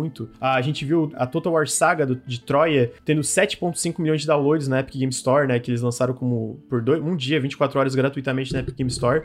Outros jogos também, os estúdios da SEGA Europa, entre eles são a Sports Interactive, que é do Football Manager, que, cara, vende muito no Steam também, e agora tá saindo para consoles. A gente vê a Relic Entertainment, que agora tá fazendo Age of Empires 4 em parceria com a Microsoft. A gente vê a Amplitude, a gente vê o pessoal da Two Point Studios, que é o pessoal do Two Point Hospital, que o sucesso do Two Point foi tão grande que eles compraram o estúdio, e eles estão todos esses estúdios. A Semi, mesmo com esses prejuízos, tá investindo cada vez mais nesses estúdios internos, né? Nessa parte de, de aquisições, parcerias e etc. Eu sinto que a gente fala disso da SEGA, mas isso é um pouco de outros estúdios também, né? Vários estúdios têm. Pô, tu vê o sucesso da Paradox com Crusader Kings 3, que vendeu um milhão, um milhão de cópias bem rápido, tava no Game Pass lançamento. E todos os estúdios da Paradox são meio que esses estúdios voltados para experiências que são meio que giram em torno do PC, sejam uns, RPG, uns RPGs mais. Sabe, esses RPGs isométricos ou esses RPGs táticos. Então a gente tem Battletech, tem Shadowrun, tem Crusader Kings, tem agora o Empire of Sin, que vai sair agora em dezembro. A gente tem o, o próprio sucesso da Microsoft de, de, com os relançamentos de Age of Empires, com, com Age of Empires 2 HD Definitive Edition vendendo muito, tendo uma comunidade mais ativa do que nunca pra franquia, com campeonatos de esportes crescendo e crescendo. A gente vê o sucesso enorme do Flight Simulator, até do próprio Grounded, né? Que ele teve um sucesso grande no console, mas esse jogo Survival, que os Survivals têm esse berço no PC, né? Que, porra, um baita sucesso também. O Sea of Thieves no PC fez um baita sucesso também. A THQ Nordic, com jogos como Desperados 3, lançando Knights of Honor 2, que é um, que é um jogo também de Grand Strategy, que eles estão seguindo essa parada. A gente tem a Frontier com Elite Dangerous, Planet Coaster, Jurassic World Evolution,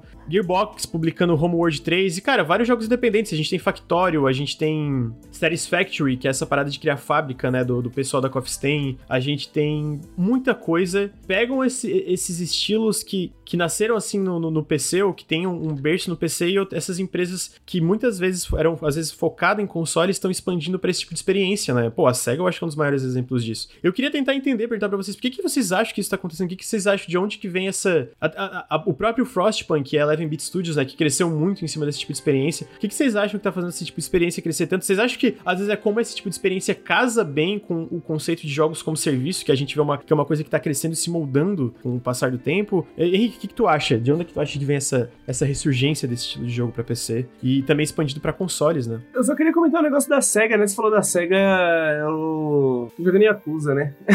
e Yakuza foi meio que isso, né? Foi meio que os testes, testes das águas, assim. Se eu não estiver enganado, né? A, a SEGA começou devagarzinho ali, lançando alguns ports pra PC. Depois, né, porra, viu que dava dando certo Yakuza, viu que Persona deu certo, viu que tava tudo dando certo, falou, porra, vamos lançar essa porra toda. É, acho que esse ano, ano passado, a SEGA anunciou que agora a consideração do PC ia ser parte do, do processo, né? Então, uhum. é tanto que a gente viu Like a Dragon sendo lançado simultaneamente, né? Pra console e PC. Então, acho que as empresas estão cada vez vendo mais vendo vendo mais essa entrada, né, que o PC, porra, é um puta mercado e que vale a pena investir na localização, que vale a pena investir no porte, tal, tal, tal, deixar as coisas bem alinhadas assim para não ter aqueles lançamentos, porque a galera que joga PC tá acostumado a quando tem um porte, né, o porte vem zoado, a mal configurado, mal pensado para jogar no PC e tal, tal, tal. E, porra, Yakuza, por exemplo, é um jogo que roda perfeitamente, né? A experiência de jogar no PC é muito boa. E qualquer outra pergunta mesmo, Lucas? Qualquer outra questão?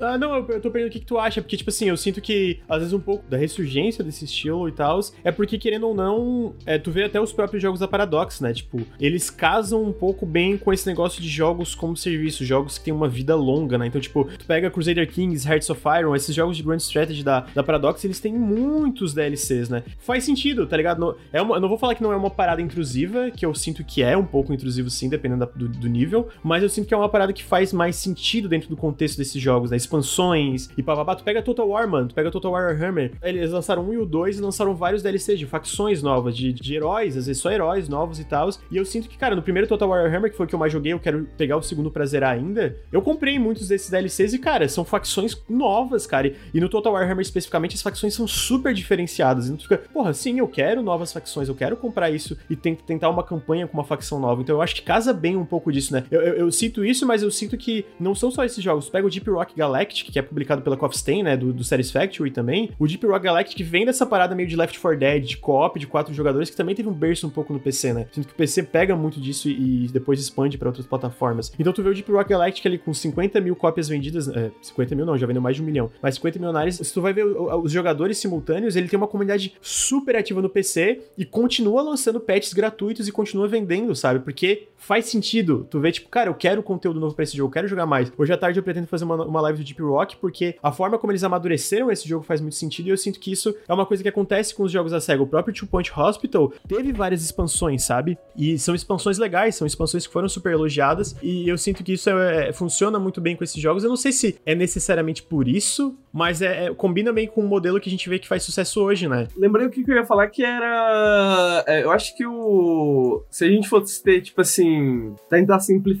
o PC em uma categoria, assim, né? O, diferente do console, assim, eu acho que a gente tem jogos muito sistemáticos no PC, né? No sentido de jogos muito focados em sistemas, né? Literalmente. Então, uh, jogos de estratégia fazem sucesso por causa disso, tal, tal, tal. No, no PC, né? Funciona muito bem no PC por causa disso. E esses jogos, eles têm essa. Como você falou, né? Eu nem, nem tinha pensado nisso, mas de fato, né? Eles têm essa. Como eles são muito sistemáticos, eles têm essas possibilidades criativas muito altas, né? Então, uhum. porra, tem muita possibilidade para lançar um monte de DLC, facções novas, etc e tal. E a Paradox, na real, ela é um, acho que um dos melhores casos de exemplo, né? Porque ela é uma publisher que é completamente. Bom, ela até onde você pode falar que ela é independente, né? Mas, tipo assim, é, ela começa muito. Isso, né? é, tipo, porque ela começa muito pequena, né? Ela é, começa independente, sim, sim. né? E aí e ela publica jogos para PC e jogos de um nicho muito específico. E ela, por muito tempo, se recusou. Se eu não, se eu não tô enganado, ela tinha um sistema de vendas próprio do site dela, né? Então ela não precisava dos marketplaces de como Steam e tal, tal, tal, pra, pra vender seus jogos, porque é uma comunidade muito próxima ali, né? Então a Paradox uhum. criou,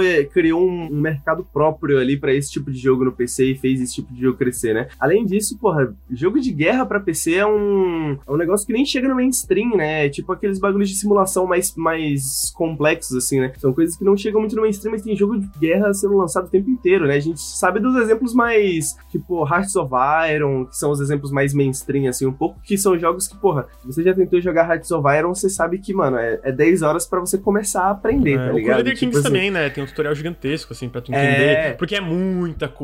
Tipo, Exatamente. É muito sistema. Muito sistemático, né? Então é essa coisa, tipo, são jogos que requerem um investimento muito alto de tempo, assim, e depois que você aprende, porra, é difícil você querer sair ali, talvez, de certa forma, porque, mano, você tem muitas possibilidades. Eu gosto, talvez meu jogo favorito do mundo seja Dwarf Fortress. E Dwarf Fortress não poderia existir se não fosse PC, né? E tá bem dentro dessa outra coisa. Outra coisa que eu queria citar é a questão do, do roguelike, né, mano? Se você for ver o roguelike, ele é um gênero que nasce no PC. Ele é justamente um gênero focado em sistemas, né? E nos últimos anos pra cá, a gente viu um pouco isso, né? Algo que era genuinamente PC foi meio que polinizando outras áreas da, da cultura, né? Outras áreas do videogame e tal, tal, tal. Então, talvez isso tenha alguma coisa a ver também, né? Com essa. Pô, o que mais que a gente pode pegar do, dos jogos de PC que são coisas meio de nicho ali e trazer mais pro mainstream, tá ligado? Acho que o Crusader Kings, propriamente. Já o próprio Crusader Kings 3 tem um, uma vontade muito maior de, de ser mais acessível, tá ligado? O Mountain Blade 2 é, também. O Dwarf Fortress, né, vai lançar uma versão mais acessível para Steam em breve, né? A gente tava vendo o lançamento de mais jogos como Dwarf Fortress, né? A gente teve Rim Road, agora a gente viu semana passada a versão em inglês do Amazing Cultivation Simulator, né? Eu acho que é um bom momento para ser um jogador de PC, cara.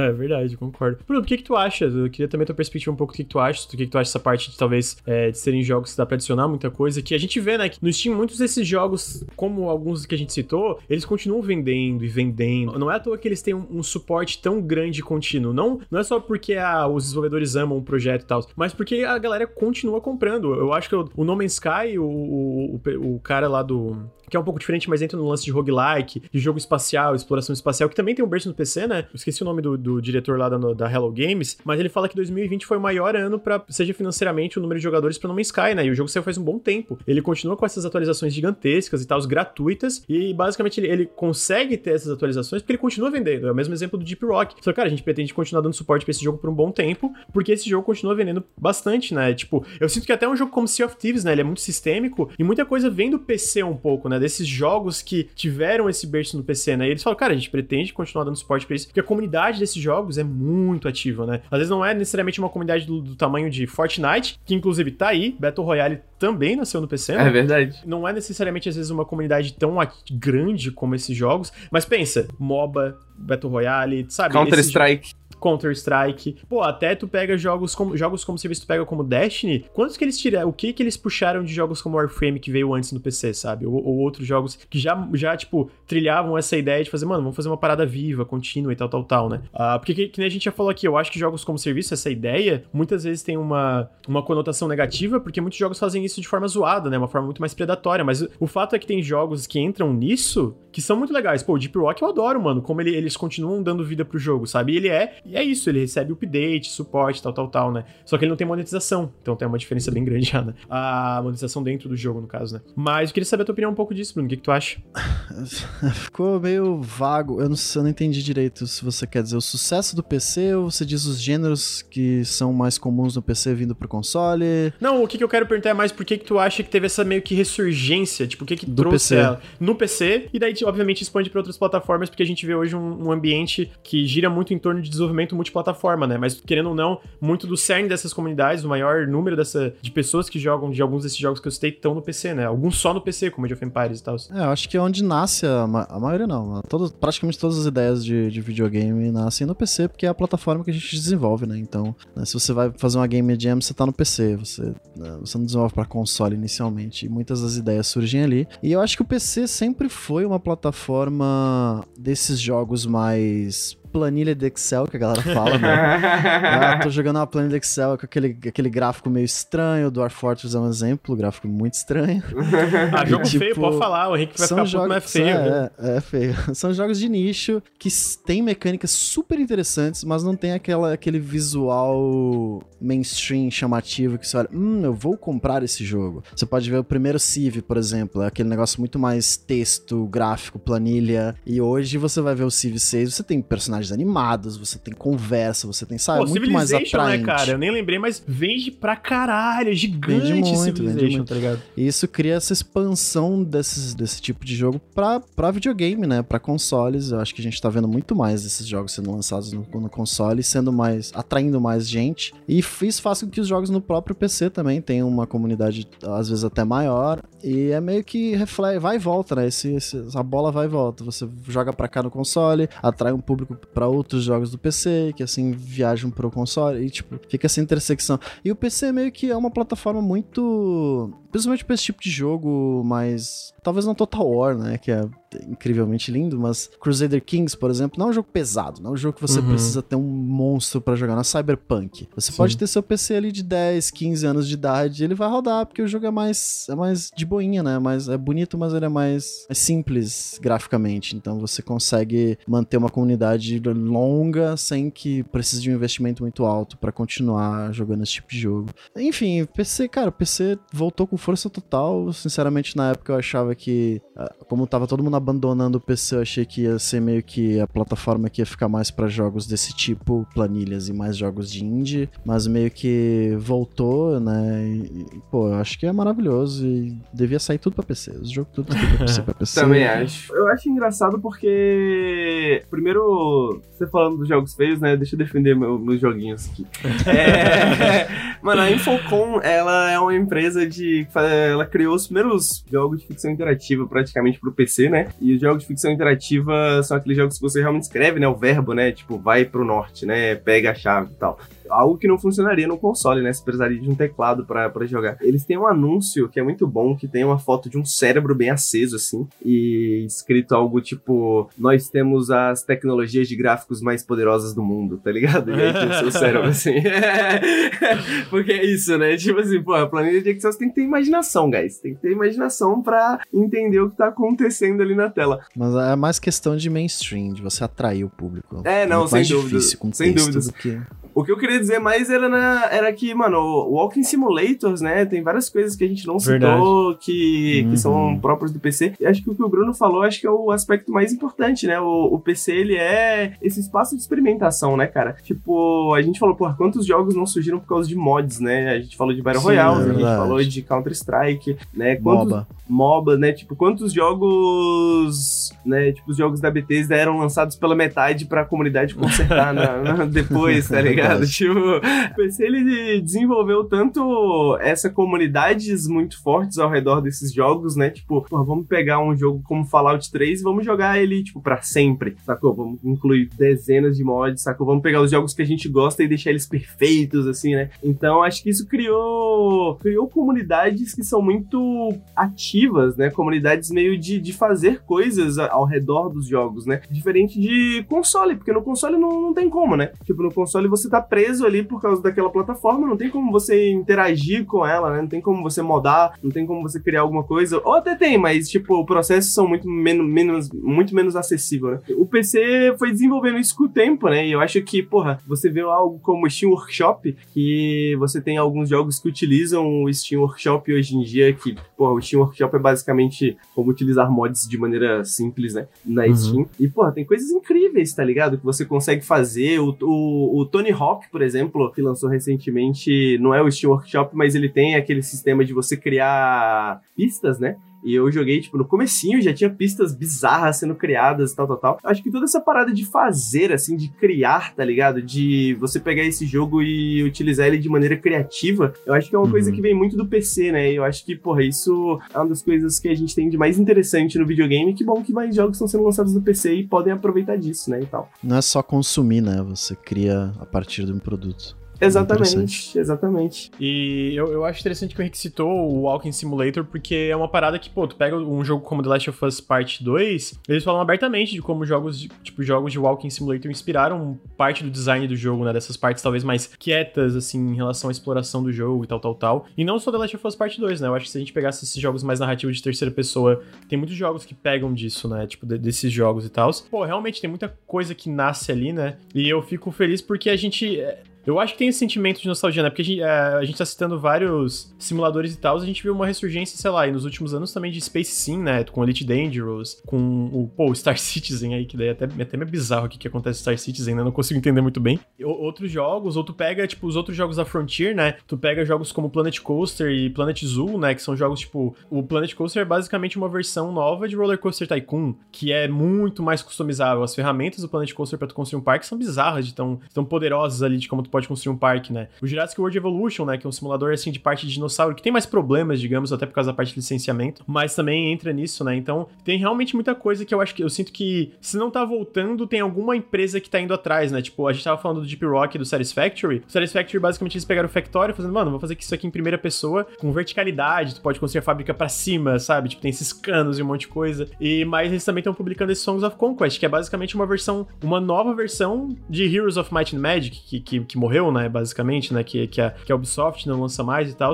E RTS também, tu pega, né, de um lado mais AAA, a Microsoft fazendo um novo Age of Empires com Age of Empires 4, que é basicamente um AAA, um jogo gigante, feito por uma equipe gigante, enorme também ali, né, em anos em desenvolvimento, porque a gente vê que jogos como Age of Empires 2 HD Edition, ou Definitive Edition que eles lançaram, uma versão super legal, re- tipo, remasterizada e tal, tal, tal, super bem feita, fazendo um sucesso, cara, é um jogo... Quando que Age of Empires 2 saiu? Deixa eu ver Age of Empires 2. Lançamento original, vamos ver. 2002, 2001. O original saiu em 1999, cara. A gente tá em, tipo, 2020. E hoje que a gente tem a comunidade mais ativa na história de Age of Empires, tá ligado? Então, tipo, é uma parada muito bizarra que a gente, que a gente vê tendo essa ressurgência. Tanto por causa de, eu, eu sinto que um pouco da facilidade que plataformas como Steam trouxeram, né? Como porque é, é, vai criando, se criando essa comunidade ao redor. E essa comunidade vai alimentando uma coisa que vai crescendo, né? Então, tipo, tu citou do Steam Workshop, eu penso no Risk of Rain 2. Ah, eles fizeram um- uma postagem depois do lançamento do jogo, falando, cara, o Risk of Rain 2 basicamente vão ser. Eles vão lançar expansões pro jogo, expansões pagas, porque tem uma comunidade muito ativa ali ao redor do Risk of Rain. E uma das prioridades era, tipo, cara, a gente quer lançar um suporte melhor pra mods, porque a gente tem uma comunidade muito grande de mods e a gente não dá o suporte bastante pra isso aqui. E muitos jogos ganharam vida, ganharam uma longevidade através dessa comunidade de mods, né? O próprio Skyrim, cara.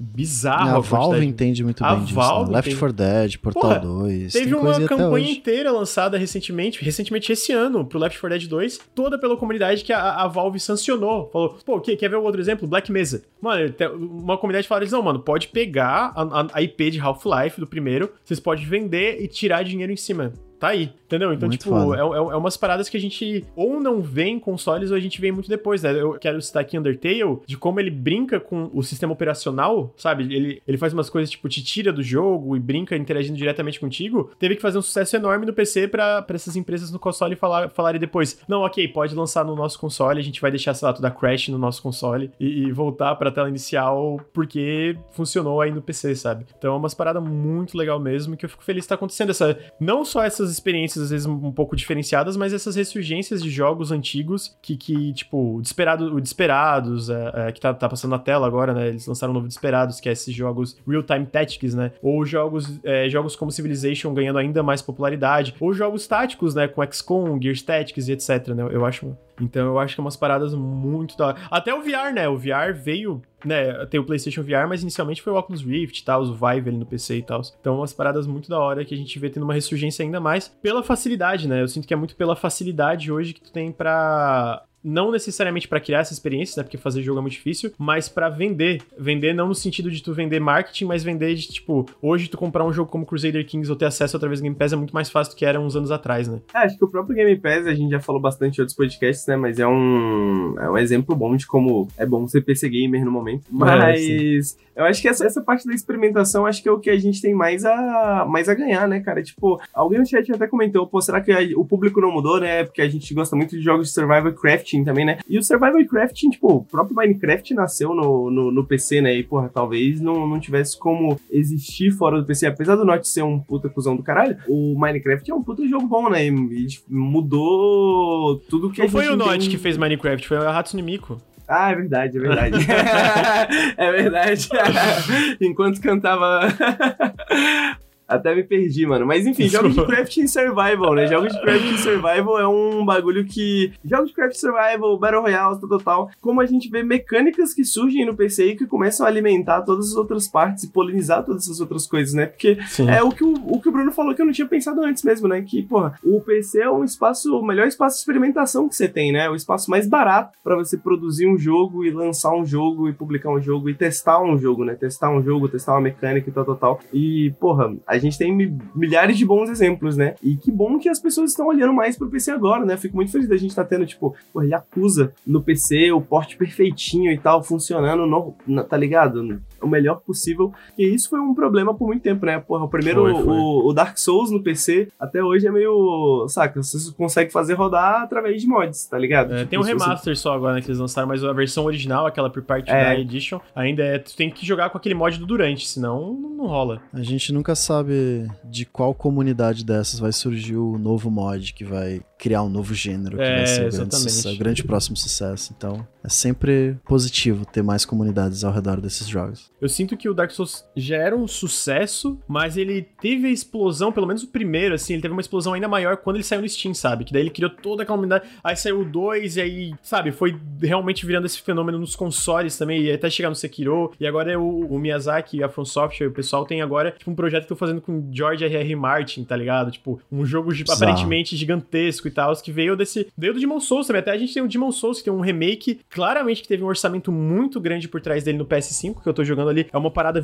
Cara, visualmente é um jogo espetacular, muito bem feito, tipo, muito, muito bem feito. E a gente vê. E se a gente vê lá atrás, o Demon Souls. A Sony não lançou o Demon Souls no ocidente, a Atlus teve que lançar porque a Sony não É. quis. Então, tipo assim, Acho que não ia dar certo. é, tu vê a diferença e assim, né? E tu vê até como, às vezes, essa comunidade, às vezes no PC abraça um pouco antes da, da comunidade geral abraçar, né? É bem lembrado pelo ponto, ele criaram o DS Fix, né? Porque o jogo era muito ruim, o Dark Souls 1 no PC. Sim. E a comunidade mesmo que correu atrás de melhorar a experiência. Consertar os bugs.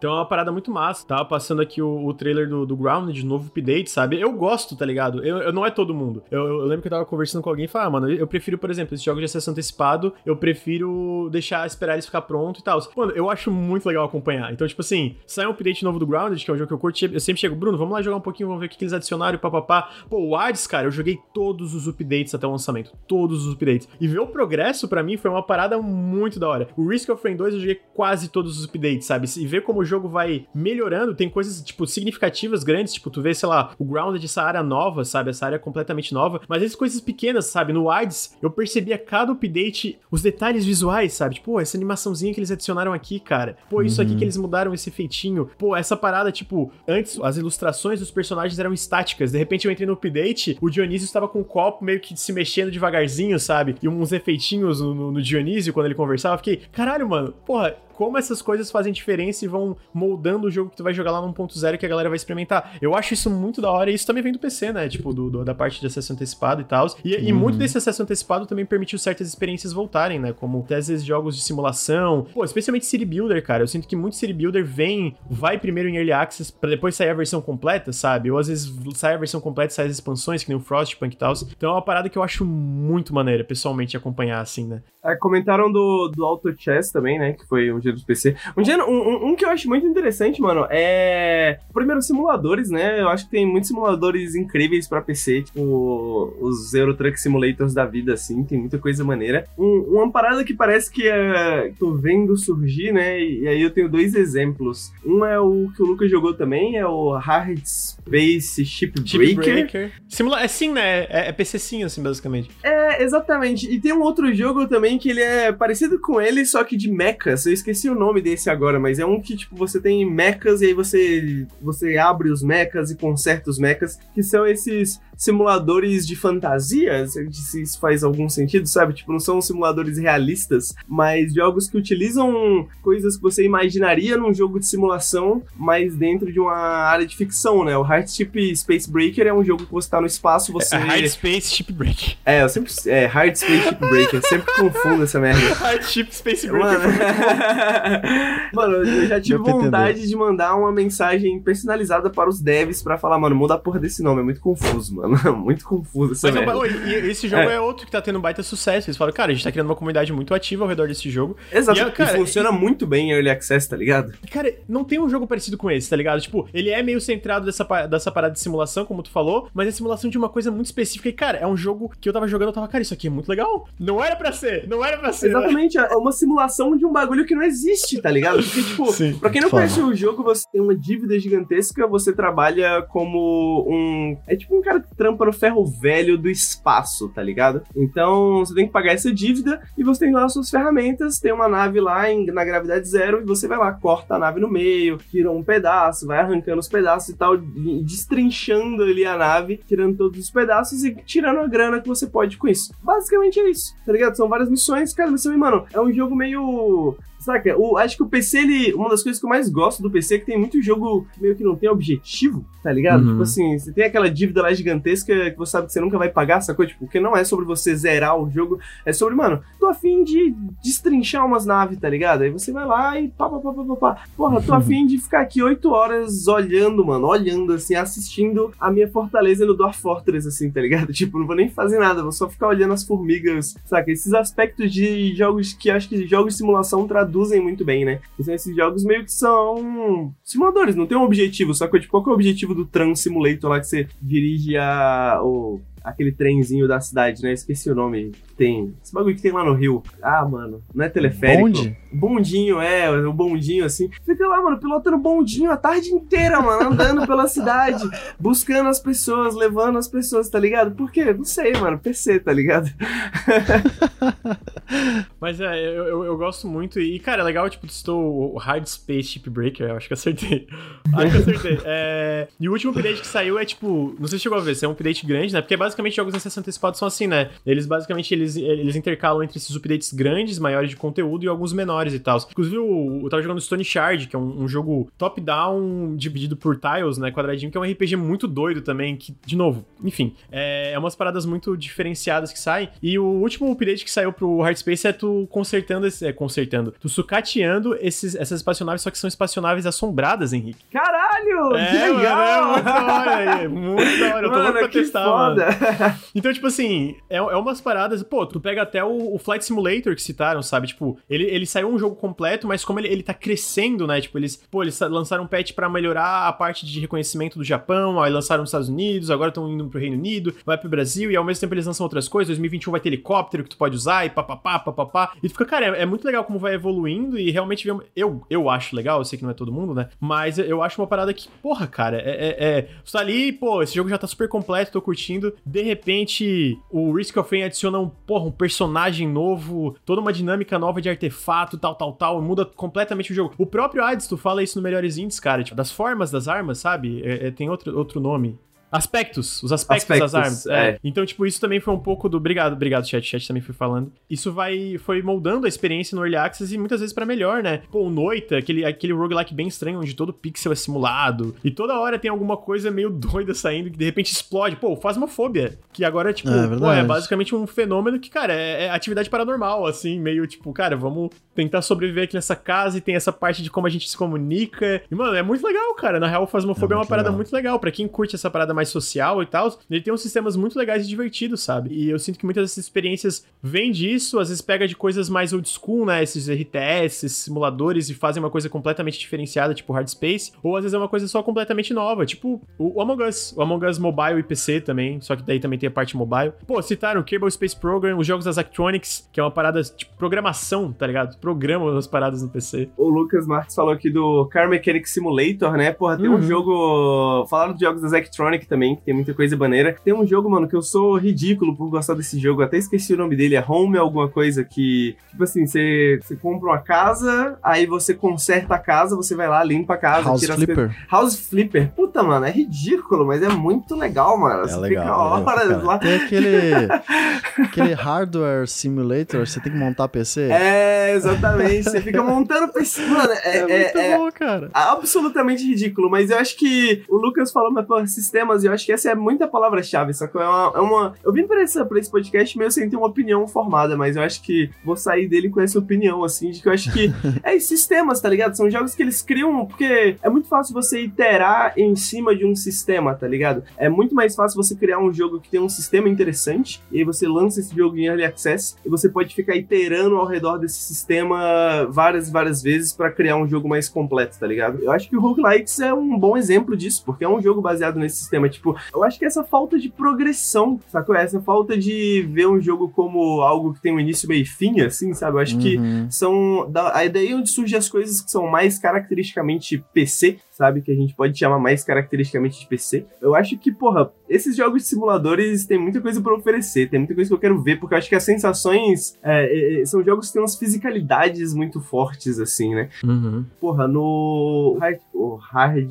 Space Shipbreaker, eu acho que uma das coisas mais interessantes dele é porque, porra, você sente a gravidade puxando as paradas, tá ligado? Você sente o peso ali de estar em 0G e as coisas tentando flutuar e as coisas são pesadas e puxando e tem... E os jogos simuladores em geral tem muito dessa coisa, né? Que de uma forma que outros, talvez o console não tenha tantas ofertas nesse sentido, né? Mas São sistemas que geram histórias, geram histórias através do sistema, né? Em vez de você contar uma história. E às vezes acabam traduzindo pra um gênero mais tradicional. Às vezes uma mecânica que foi introduzida ali no Minecraft, você tem um Dragon Quest Builder, saca? Você acaba transportando isso pra um outro lugar que pode contar uma história, mas que usa sistemas que vieram de antes. É Tem o muito, Teardown muito bom também, o teu, que eu sei que você gosta Teardown, muito. É verdade. Que você é conta histórias através dos sistemas. Então, enfim, o PC é maravilhoso. Pô, os jogos da. Que daí, né, não é necessariamente simulador e tal, mas os jogos da New Blood Interactive, né? Que são todos esses jogos meio boomer shooter que eles brincam, que é tipo esses Boomer jogos shooter.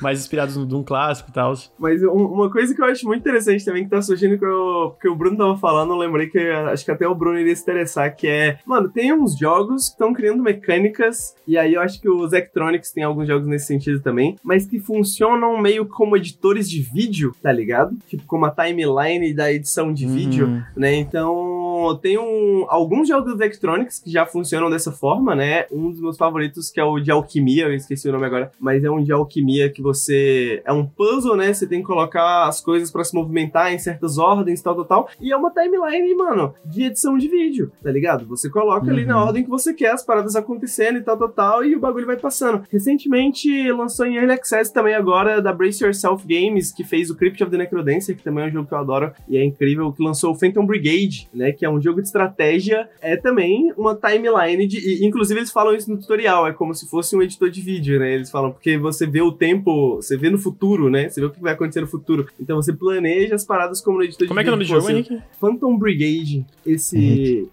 Oi, oi, oi, oi. Deus me livre. Deus me livre. Não, brincadeira, é interessante, interessante. Mas é, é, é, que é isso, é tipo, mano, as mecânicas são coisas, sei lá, mano, coisas de trabalho, tá ligado? Sim. Mas pega aquela sensaçãozinha, que é aquela coisa gostosa de edição de vídeo, que é, porra, cortar e, e ajustar e tal, tal, tal, e diminuir o tempo e aumentar o tempo, e você junta tudo isso dentro de um jogo e cria mecânicas ao redor disso, tá ligado? É tipo... É tipo planilha de Excel, que a galera tanto fala mal aí de jogo de, de estratégia, mas, pô, é isso, cara, é gerenciar, é você, ah, meu Deus, números e mais números e cálculos. Acaba virando quase um trabalho, mas são mecânicas muito interessantes que se misturando com, com a parte jogo, não tem. É, mano, é bizarro, né? Jogo de gerenciamento parece muito trabalho, né? Tipo assim, primeiro eu tenho que fazer isso, depois parece, tenho que fazer mas isso. Mas é tão prazeroso. É, é pois prazeroso. é, bizarro, né? É estranho. O trabalho devia ser mais como videogame, né? Daí a gente entra na gamificação, aí já entra outras questões. Um que eu sempre lembro, cara, que são mecânicas bizarras é o. Eu sei que você ama, que é do pessoal da FTL. O Into the Breach. Into the Breach, que é uma mistura de xadrez com, né, um... Cara, é muito, é muito diferente esse jogo, é muito interessante. Se a galera não jogou, dá uma chance. Ele não parece ter começo, meio e fim, ele se começa meio que, vamos lá, e aí começa a fazer sentido a parada e a evolução meio que vem naturalmente de você. É muito interessante. Porra, é muito interessante. Eu acho que o, um dos negócios mais interessantes da. Eu esqueci o nome da empresa que fez o FTL também. Ah, me fugiu os nomes tudo. Tipo assim, acho que o que eles fazem de mais legal, assim, é que. E o FTL, eu acho que ele fez isso muito bem. O FTL foi um dos primeiros roguelikes mainstream, né? Que chegou, assim. E eu acho que o que eles fazem bem é pegar essas mecânicas que são muito de nicho e conseguir simplificar elas de certa forma, tornar elas mais acessíveis, tá ligado? FTL é um jogo uhum. que eu uhum. acho que fez tanto sucesso por causa disso, né? Tipo, talvez o pessoal de hoje em dia não consiga lembrar muito bem, assim, mas na época era um puta fenômeno, né? FTL é maravilhoso. Era um mundo muito menor também, né? Para, em questão de videogame, né? Tinha muito menos videogames na época, assim. Então, FTL, porra, eu joguei muitas horas de FTL, muitas e muitas horas de FTL, e acho que foi o jogo que ajudou a introduzir mecânicas de roguelike para muita gente, tá ligado? Entender qual era o prazer daquelas mecânicas dentro de um jogo que é meio de simulação, meio de gerenciamento, meio simplificado, né? É isso, é, ele é isso. E o Into the Breach, ele funciona mais ou menos da mesma forma, né? É um jogo de estratégia que é super complexo, mas ele é super complexo como de maneira geral, no sentido de que, tipo, você tem muitas alternativas de como você pode se aproximar do jogo, mas no jogo a jogo, né, no partida a partida ali, você tem uma série de limitações, né? Desde o início você uhum. escolhe uma série de limitações que você tem que lidar com elas. Dentro dessas limitações não tem muitas opções do que fazer, tá ligado? Então ele simplifica muito bem esse jogo de estratégia para tornar ele num negócio bem palatável, assim, que você consegue jogar, mano. Into the Brick dá pra te jogar meia horinha, parar. Aí você,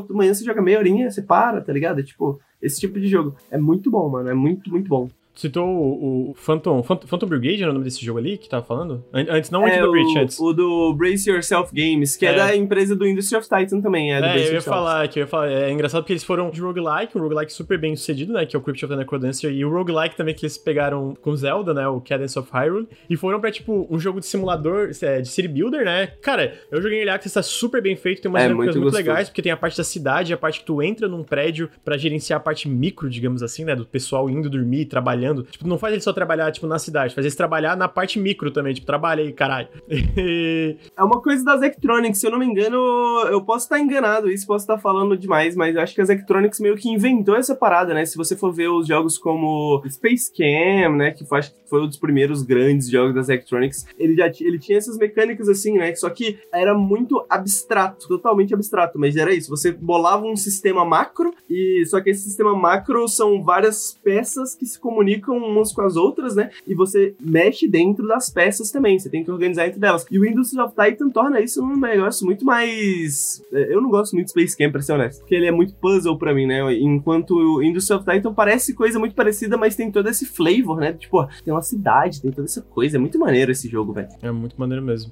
E, cara, é mais Acho que é isso, é mais tipo. No fim virou uma discussão de por que, é tão legal essa parada mais. É. É, essa cena que permite que outras coisas nasçam ali que existe no PC, né? Mas, pô, tem muita coisa legal e tem muita coisa que, tipo assim, é basicamente isso, né? No momento que sai no PC, mostra que existe um público muito sedento por aquilo. Eu aqui de cabeça Monster Hunter World, que teve um sucesso gigantesco no PC. O próprio Persona 4, que foi, tipo, é um sucesso tão grande que a SEGA falou, né, no relatório fiscal, tipo, cara, a gente vai lançar. A gente vai atrás de jogos mais, mais jogos de catálogo e jogos antigos para lançar no PC porque, cara, o Persona 5 foi absurdo, vendeu demais, sabe? Pra um jogo antigo e tal. Então, provavelmente, sei lá, gente, talvez veja Persona. O Persona 5, não, desculpa, Persona 4. Mas talvez a gente veja Persona 5 no futuro ou outros jogos do catálogo da, da Atlus, tipo o Shin Megami Tensei, né? Aquele o que tá saindo agora o Nocturne, que vai ser o remake, o remake, remaster, remake pra Switch, etc. A gente veja no PC também, porque o PC tem muitos públicos diferentes, basicamente, eu sinto, sabe? É uma, é uma parada que tem muita, muitas pessoas procurando experiências diferentes. E eu sinto que às vezes essa coisa que a gente falou de comunidades, tipo uma comunidade Satisfactory, pode levar surpreendentemente para um jogo bem diferente diferente, mas que tem certos traços similares, né? Ou um jogo como Risk of Rain leva para outro tipo de roguelike, ou um jogo como Hades introduz a galera pro gênero roguelike, leva a galera, entendeu? Vai, como tu falou, né? Vai polinizando a parada, né? Então, eu sinto que é, uma, é muito legal acompanhar a cena do PC exatamente por isso, né? Que tu pega o top seller, sei lá, do NPD lá de, de console, é um pouco previsível, é Call of Duty, é, é sei lá, é Tony Hawk, é isso, são, são jogos que a gente já espera que estejam lá, né? Mas tu vê o top sellers global do Steam, é muito estranho, do nada tem um Among Us ali no topo explodindo, do nada tem um Phasmophobia, uhum. do nada sai um patch novo para algum jogo ali e o jogo sobe, ou do nada o jogo estoura às vezes por causa de algum patch novo, né? Então, umas paradas que tu sente que é. Eu, eu, sinto que tu olhar, sei lá, o que que tá fazendo sucesso no PC versus o que, que tá fazendo sucesso na cena de consoles é muito diferente. O, o PC é muito mais. Avant-garde. É, um pouco mais instável, avant-garde, etc, assim, né? Diria até, mano, pra fazer grandes afirmações aqui, né? Porque eu gosto de, de de fazer grandes afirmações. Vai. É que, porra, o, o, o Indie não existiria sem o PC, portanto, o Nautilus não existiria sem o PC, né, cara? Verdade. Se a gente não verdade. tivesse esse tipo de verdade. comunidade, assim, se não tivesse esse espaço de criação e experimentação, né? O Nautilus no começo era, né? Um, só, só de PC era. Um é, o Ricardo canal exclusivo era, de PC. É voltado bem pro PC mesmo. Eu acho muito legal, eu gosto, cara. Eu gosto porque eu sempre vou. Especialmente ali, eu cuido ali da lista do Janela Indie, tô procurando um jogo novo pra cobrir ou etc. Mano, é muito da hora. E tem uns jogos, sei lá, mano, o Darkwood é um jogo de terror que eu gosto muito. Nunca, eu, eu acho que eu não sei se saiu pra outra plataforma, mas ele inicialmente foi no Early Access de PC e, e, saiu, né? Eu fiz um vídeo porque eu achei um jogo. É um jogo muito diferente, cara. É um jogo muito diferente que achou um público ali no PC que eu falei, cara, isso aqui é o tipo de experiência que eu curto estar tá ali no Steam, de repente eu ver uma recomendação, ver alguma coisa, vou testar no PC essa parada muito diferenciada, tá ligado? Muito tipo, what? De onde é que isso aqui, onde é que isso aqui saiu, cara? Entendeu? E eu sinto que. Eu não sinto tanto isso nos consoles. Tipo, de eu entrar e pensar, de onde é que isso aqui saiu? Eu sei de onde é que isso aqui saiu nos consoles. Agora, isso aqui no PC, de onde é que você faz uma uhum. fobia, mano? Do nada a gente acordou uma semana, um jogo de terror ali, tava explodindo. Eu falei, Bruno, vamos testar isso aqui, vamos ver qual que é. Entendeu? Então é tipo, é umas paradas muito. muito é, é, eu sinto que eu me divirto acompanhando às vezes assim. Você jogar no PC cria também um senso maior de aventura, tá ligado? De tipo assim, pô, vou experimentar mais jogos, tá ligado? Vou experimentar uns bagulhos que talvez eu não goste, que talvez eu goste, porque tem tanta coisa para você experimentar, sacou? Tipo, sem contar toda a cena de, de micro-indies, né? Se a gente chamar assim. Dezenas e dezenas de jogos gratuitos, né? Porra, o pessoal gosta muito de comentar um de Helix 2, né? Que é aquele RPG super estranho na, que tem na Steam, um RPG meio japonês, mas é de um, se não me engano, o cara que criou é francês anos antes o cara já tava criando jogos de graça aí, tipo Jornalier, tipo, e lançando na internet e tal, para testar estilo e testar a, as ferramentas gráficas que ele ficou reconhecido depois, né, no, no Helix por causa delas, tá ligado? Então, eu acho que esse aspecto de experimentação é um dos negócios que tem de mais interessante no PC, assim. Talvez, porra, os grandes lançamentos, às vezes, né? Sei lá, tanto faz, eu não, não, jogo muito no console. Mas grandes lançamentos você pode esperar é que eles vão aparecer no console e tal, tal, tal, né? Agora, o negócio do PC é que tem coisas que você nunca vai jogar em nenhum outro lugar, né? Tem coisas que não, não sabe? Tem coisas muito específicas, assim, né? Verdade. Bruno, quer concluir com alguma coisa? É, não, é só isso aí mesmo. Joga em PC. é isso.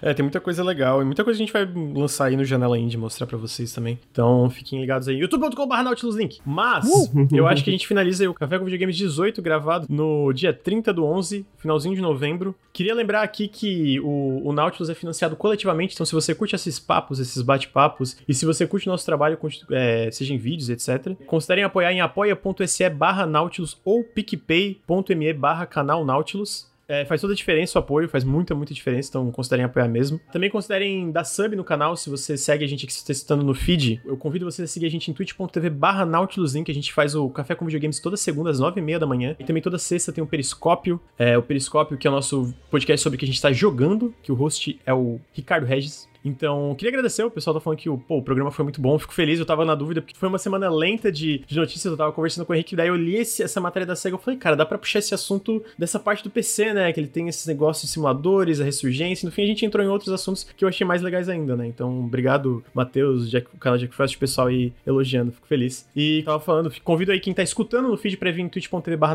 Link, além dos podcasts a gente faz live todos os dias, eu tô zerando Demon Souls aí do PS5 aqui em live, então aí, ó, olha só, fica, convido se você quiser ver eu sofrer. E fica o convite para se vocês puderem dar um sub. A gente tá com essa meta de 400 subs mensais e todo sub faz muita, muita, muita diferença. Muita diferença. Então, se você tá estando aí assistindo o Amazon Prime tem um subzinho sobrando, fica o meu, o meu pedido aqui para poder, se puder jogar aqui pro Nautilus, que faz uma, uma, uma, diferença muito grande pro canal. Obrigado por todos os follows, muita gente seguiu a gente. Inclusive, obrigado, Gabriel Underline Sal, pelos 16 meses de sub. E também, por último aqui, mas não menos importante, o Promobit tá patrocinando a gente. Então, exclamação Promobit aí no, no chat, dá um comando que vocês têm os links pro site e pro app. É um canal muito bom onde a comunidade pode sugerir promoções e descontos e o Promobit tem uma curadoria que checa promoção por promoção para ter certeza que tudo é uma promoção real, que é seguro. Então se vocês estão atrás de consoles, se vocês estão atrás de jogos aí final do ano, Natal, etc, fica o meu pedido se você não pode ajudar com sub, não pode ajudar através do, do, do apoio, etc, fica o meu pedido para ir acessar os links. Baixa o aplicativo, o aplicativo você pode botar para dar notificação quando tem um desconto no produto, ajuda demais mesmo. É melhor sub ou apoia? Cara, os dois ajudam muito. Se você apoia pelo apoio, é bom, se você dá sub é bom, tipo, qualquer um dos dois, sabe? O que, que for melhor para ti é o melhor pra gente, basicamente. Mas eu acho que com isso a gente encerra o Café com Videogames número 18. Queria agradecer todo mundo que estava acompanhando. Muito, muito obrigado. Foi muito legal. E agradecer o Henrique e o Bruno. Muito obrigado, Henrique e Bruno, por estarem aí. Obrigado você, cara. Foi uma ótima conversa. Eu que agradeço. Sempre e bom. E ficamos aí. Até o próximo Café com Videogame, gente. Tchau, tchau. Beijo, chat. Beijo.